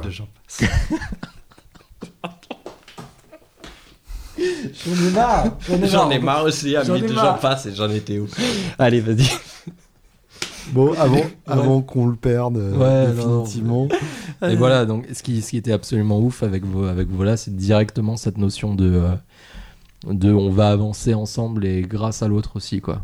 Donc, euh, Oui, c'est ça. C'est une marque qui vous doit quelque chose. Alors que Fender, pour le coup, ah bah, ils ont, enfin, ils ont eu 2-3 ans d'Orsay avant vous. euh, voilà, un de, qui de- peuvent de mettre petits- en avant aussi. noms, je veux dire, ils, voilà, ils sont, ils sont- Et du coup, les specs de vos modèles signature. euh, Bah, en fait, on avait, on a toujours rêvé, comme on le disait tout à l'heure, en fait, avec Pierre, on était très gros fans de Strat, de Mhm. télé et de machin, et on a toujours eu envie d'avoir euh, une version 7 cordes d'une vieille Strat ou d'une vieille. Telecaster. Une série L, cette corde. quoi. Voilà, et là, ça. là où euh, on avait même chez Fender, on n'avait jamais trouvé ça, ou Mm. alors sur du custom shop à 10 000 balles et sur lesquels Ouais, on n'avait pas du tout accès. Pas très bien fait. Et pas les- très- il y, pas a- il y en a eu quelques-unes. euh, Ouais, Il y a, y y toujours eu pas- un côté décevant avec Ouais, les, ça.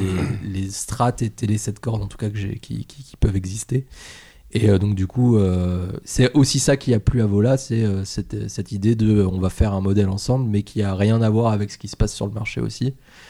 Et, euh, et au final, c'était pour nous quelque chose d'évident parce qu'on était, euh, on, on- on le rêvait depuis des années et on Mm. le voyait nulle part. Et, euh, et du coup, on a, quand on a eu ce- cette discussion-là avec le, avec le patron de Vola, du coup, il était immédiatement emballé. Il a dit, les gars, on fait ça direct et tout. Ouais.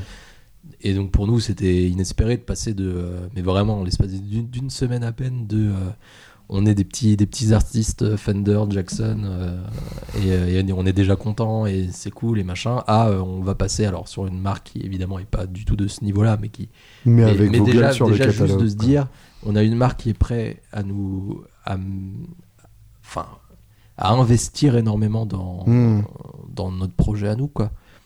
Et on est, on en- revenait pas. Moi, si tu m'avais dit il y a un an, euh, juste avant qu'on signe chez Vola, que j'allais avoir un modèle signature à 22 ou 23 ans, déjà tu, tu Voilà, me c'est perds direct. Que tu allais faire le NAM chaque année Voilà, qui nous Ça, amenait au classe, NAM, ouais. qui- Ouais, c'est, bien sûr. euh, ils nous ils investissent énormément dans leurs artistes et c'est ça qui est qui est vraiment très bien avec euh, avec Vola et c'est une famille quoi c'est ils sont- Pour, pour le côté un peu technique, euh, Ouais. il m'a semblé remarquer que c'était un manche euh, érable euh, roasted. ouais c'est de l'érable moucheté euh, roasted ouais donc euh, cuit c'est-à-dire ils le foutent dans un four pour enlever toutes les impuretés tout le machin ce qui lui donne un côté caramélisé Et aussi c'est très très très beau quoi. et c'est super bon. Bon ça ça pour le coup Qu'est-ce qui a motivé ce, ce choix bah moi ça fait des années que je suis fan des, des manches roasted c'est un peu Mm. devenu hein, une mode aussi T'as ça euh, sur ta quelques- Strad d'ailleurs, il me J'ai semble. ça sur, euh, euh, sur ma m'as Strad, montré. j'ai ça sur, euh, sur d'autres guitares. En fait, ma- maintenant j'ai l'impression que toutes mes grades sont en, en, en- en Tout est rôti. Tout est rôti. Et moi je lui ai fait confiance parce que j'y comprends rien. Toi, on me dit c'est bien, tu dis ok. Ah bah moi, euh, euh, ça, ça explique Bah, la 73-21 pendant tant d'années.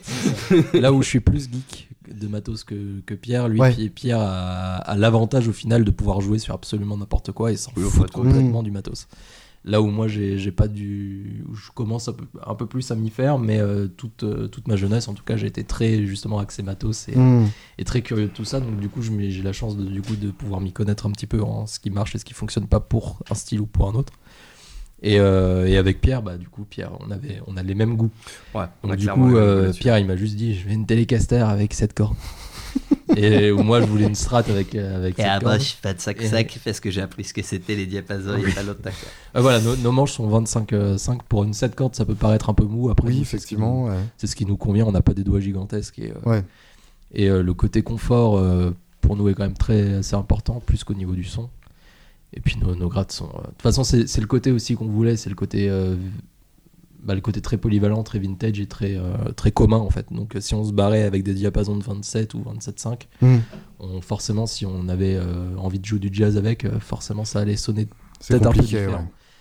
ouais. Et on voulait des guitares, si tu veux, qui soient avec lesquelles on puisse jouer du Kadinja et qui soient excellentes là-dedans, mais qui, euh, mais qui, avec lesquelles on peut jouer absolument tout le Ouais, reste aussi. Qui peut devenir ta Ouais. gratte numéro 1. Et pour une 7 cordes, quel que soit le projet, quoi. et pour une 7 cordes typée métal, j'avais jamais, j'avais jamais vraiment eu ça, quoi. Je me suis jamais dit sur une 7 cordes, sur toutes les 7 cordes que j'avais pu essayer avant, celle que j'ai eue ou celle qu'on n'a pas eue, euh, il y, a- il y a un moment, tu as quand même une limite. Hmm.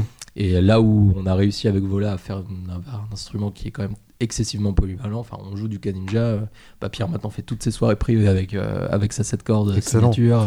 Ouais, même tout, hein. Là, j'ai eu un geek de, de funk, là, il y a pas longtemps, euh, Mm. où ça jouait euh, full, euh, full Suba, euh, euh, section cuivre et tout. euh, on jouait des vieux James Bond et tout. Et les gars m'ont dit, mais c'est quoi ta gratte? Elle sonne la raclée, quoi. Sur un Fender champion. Ouais, d'accord. Tu partais pas gagnant, Je quoi. partais vraiment pas gagnant. Non, on a, on a vraiment réussi et c'est pour ça qu'on est ultra, ultra- encore plus content de bosser avec eux. C'est vraiment, euh, on, a, on a des instruments absolument extraordinaires entre les mains. Quoi. Et niveau amplification, qu'est-ce qui vous a amené vers l'axe FX plutôt que le Kemper ou le Bias ou le Helix? C'est le premier qu'on a découvert. Ouais, Tout simplement. euh, moi, ça fait depuis 2013 que j'ai mon Axe FX. Avant, je connaissais, je connaissais pas. que- C'est le premier gros truc que j'ai découvert euh, après les pods de Line 6. C'était euh, Fractal. tu et tu t'es vraiment fait chier à le programmer? Euh, ouais, alors au début, je me souviens que j'achetais, euh, enfin, j'achetais pas parce que c'était en libre, euh, libre service, les, les presets de, de périphérie. Je me souviens. Hmm, D'accord. sur Ax- Exchange. Et du coup, je prenais ces trucs-là, je les bidouillais un peu en fonction s'il y avait trop de gains, pas assez, etc. T'apprends Mais- à faire un passette au final. Et ce qui t'apprend complètement à faire un passette, du Bah coup, oui, bien pu sûr. apprendre directement comment il, comment il construisait sa, sa, sa ligne, quoi. Et typiquement, dans un de vos concerts, euh, il y a beaucoup de presets. Alors, on utilise vous un en axe servez fixe comme d'un ampli à trois canaux. Non, non, non, en fait, on a, on a très peu de changements de preset. En fait, on a un son euh, clean qu'on utilise vraiment pas souvent, Deux fois. deux fois dans le concert. Euh, et, et- notre- et notre- qui est pas obligatoire. et qui est même pas obligatoire. Un son rythmique euh, qu'on utilise euh, 90% du temps Et un son et libre. un son lead. D'accord. Après, on, on passe tous les deux sur le même axe fixe, donc on a deux, deux trucs différents. Donc en fait, euh, quand il y en a un qui passe en lead et l'autre euh, qui reste en rythmique, finalement, ça fait un changement pour les deux aussi, tu vois. Changement de preset à d'accord. chaque Je savais fois. même pas que c'était Et techniquement on possible. économise aussi les guitares parce qu'on a plein d'accordages. Et oui, on a plein d'accordages et on utilise l'axe fixe, du coup, le pitch de l'axe fixe pour euh, passer de, de La à Sol, par exemple. je Donc vois. on, donc on garde la même gratte. On euh, est sur l'escroquerie euh, la plus ah, complète. c'est total. Mais Ouais, c'est bien. Mais ce qui Euh, sauve la vie quand tu fais une tournée Oui, en Chine. ce qui euh, permet de ramener, exemple, euh, et que un tu- rack Tu, et- dois tout ouais. trimballer à pied. C'est ça. Et ouais. Donc, euh, Et quand vous faites, vous faites vos propres changements ou c'est déclenché par la. Aujourd'hui, maintenant, c'est déclenché en midi. D'accord. par, euh, par notre séquenceur. Avant, je faisais tout au pied euh, avec un pédalier MIDI, ça, ça commençait vraiment à me, faire chier. Donc euh, on s'est dit, euh, tant qu'on a le truc qui envoie les samples, euh, c'est même plus un ordi qu'on a, c'est vraiment un rack euh, sampler Ouais. qui peut aussi envoyer une ligne MIDI. On va pas se faire chier, on va passer par ça. Bien sûr. Et, euh, et comme ça, moi je suis. euh, Tu peux enfin, être à on, a fait un- on a fait deux, deux concerts, je crois, avec. euh, dont le Roblast de cette année, euh, qui est quand même une grosse scène et tout, et euh, franchement, ça m'a sauvé la live. On Quoi. fait Ouais. Je peux, je peux me barrer. On a fait que le Roblast avec bah, Non, mais c'est déjà bien. On a fait prise de risque Ça maximum. c'est ça, on s'est dit, ça va peut-être pas marcher, bah les couilles, on y, on y va. Mais du coup, ça m'a, moi, moi, ça m'a permis de, de penser à complètement autre chose. Moi, ce qui me, Mm. ce qui me faisait trop chier, c'était parce que c'est arrivé. Des, des- je me souviens d'un concert, il y a pas encore pas si longtemps, où, où je devais activer le, le son lead de Pierre. Mhm. Et je, mets- je Mais, mets- mais sur un accordage. Voilà, il y avait- il y avait Plus, un- ouais, d'accord. Et je, je passe sur un preset d'une banque qui, est- qui avait rien à voir, la banque du dessus, qui était pour les morceaux d'après, d'un accordage accordé euh, un ton et demi en dessous, donc en fa dièse. Oh, L'horreur. Ah, Et, il commence son solo avec, un- avec un son rythmique déjà, donc qui allait pas, mais qui en plus était accordé un ton et demi en dessous. Moi, moi, le quart complet. Ouais. Je me souviens en train de paniquer. Grand moment de solitude. Et là, je en train de me regarder, suis dit, mais qu'est-ce que tu qui vends se là passe? J'en ai trop pris, c'est quoi le truc? J'ai regardé Quentin et je vois que c'est lui qui en a trop pris. Et voilà. Voilà. Ouais. pour, pour pas avoir l'air con jusqu'au bout, j'ai simulé une, une, une- sur scène euh, une, euh, une panne de câble MIDI, donc j'ai fait semblant de Mm. rebrancher les trucs pour que les gens aient l'impression que ça venait pas de moi. cru. Ah, ça marche pas. Ouais, mais bah oui, mais même, même, même Pierre a cru, Steve y a cru aussi, Ouais. et c'est juste après j'ai fait non, non, c'est juste moi qui ai complètement merdé. Pour terminer, chacun euh, vos trois albums euh, sans lesquels la vie n'aurait pas de sens. Vas-y, commence. Euh, Excellent.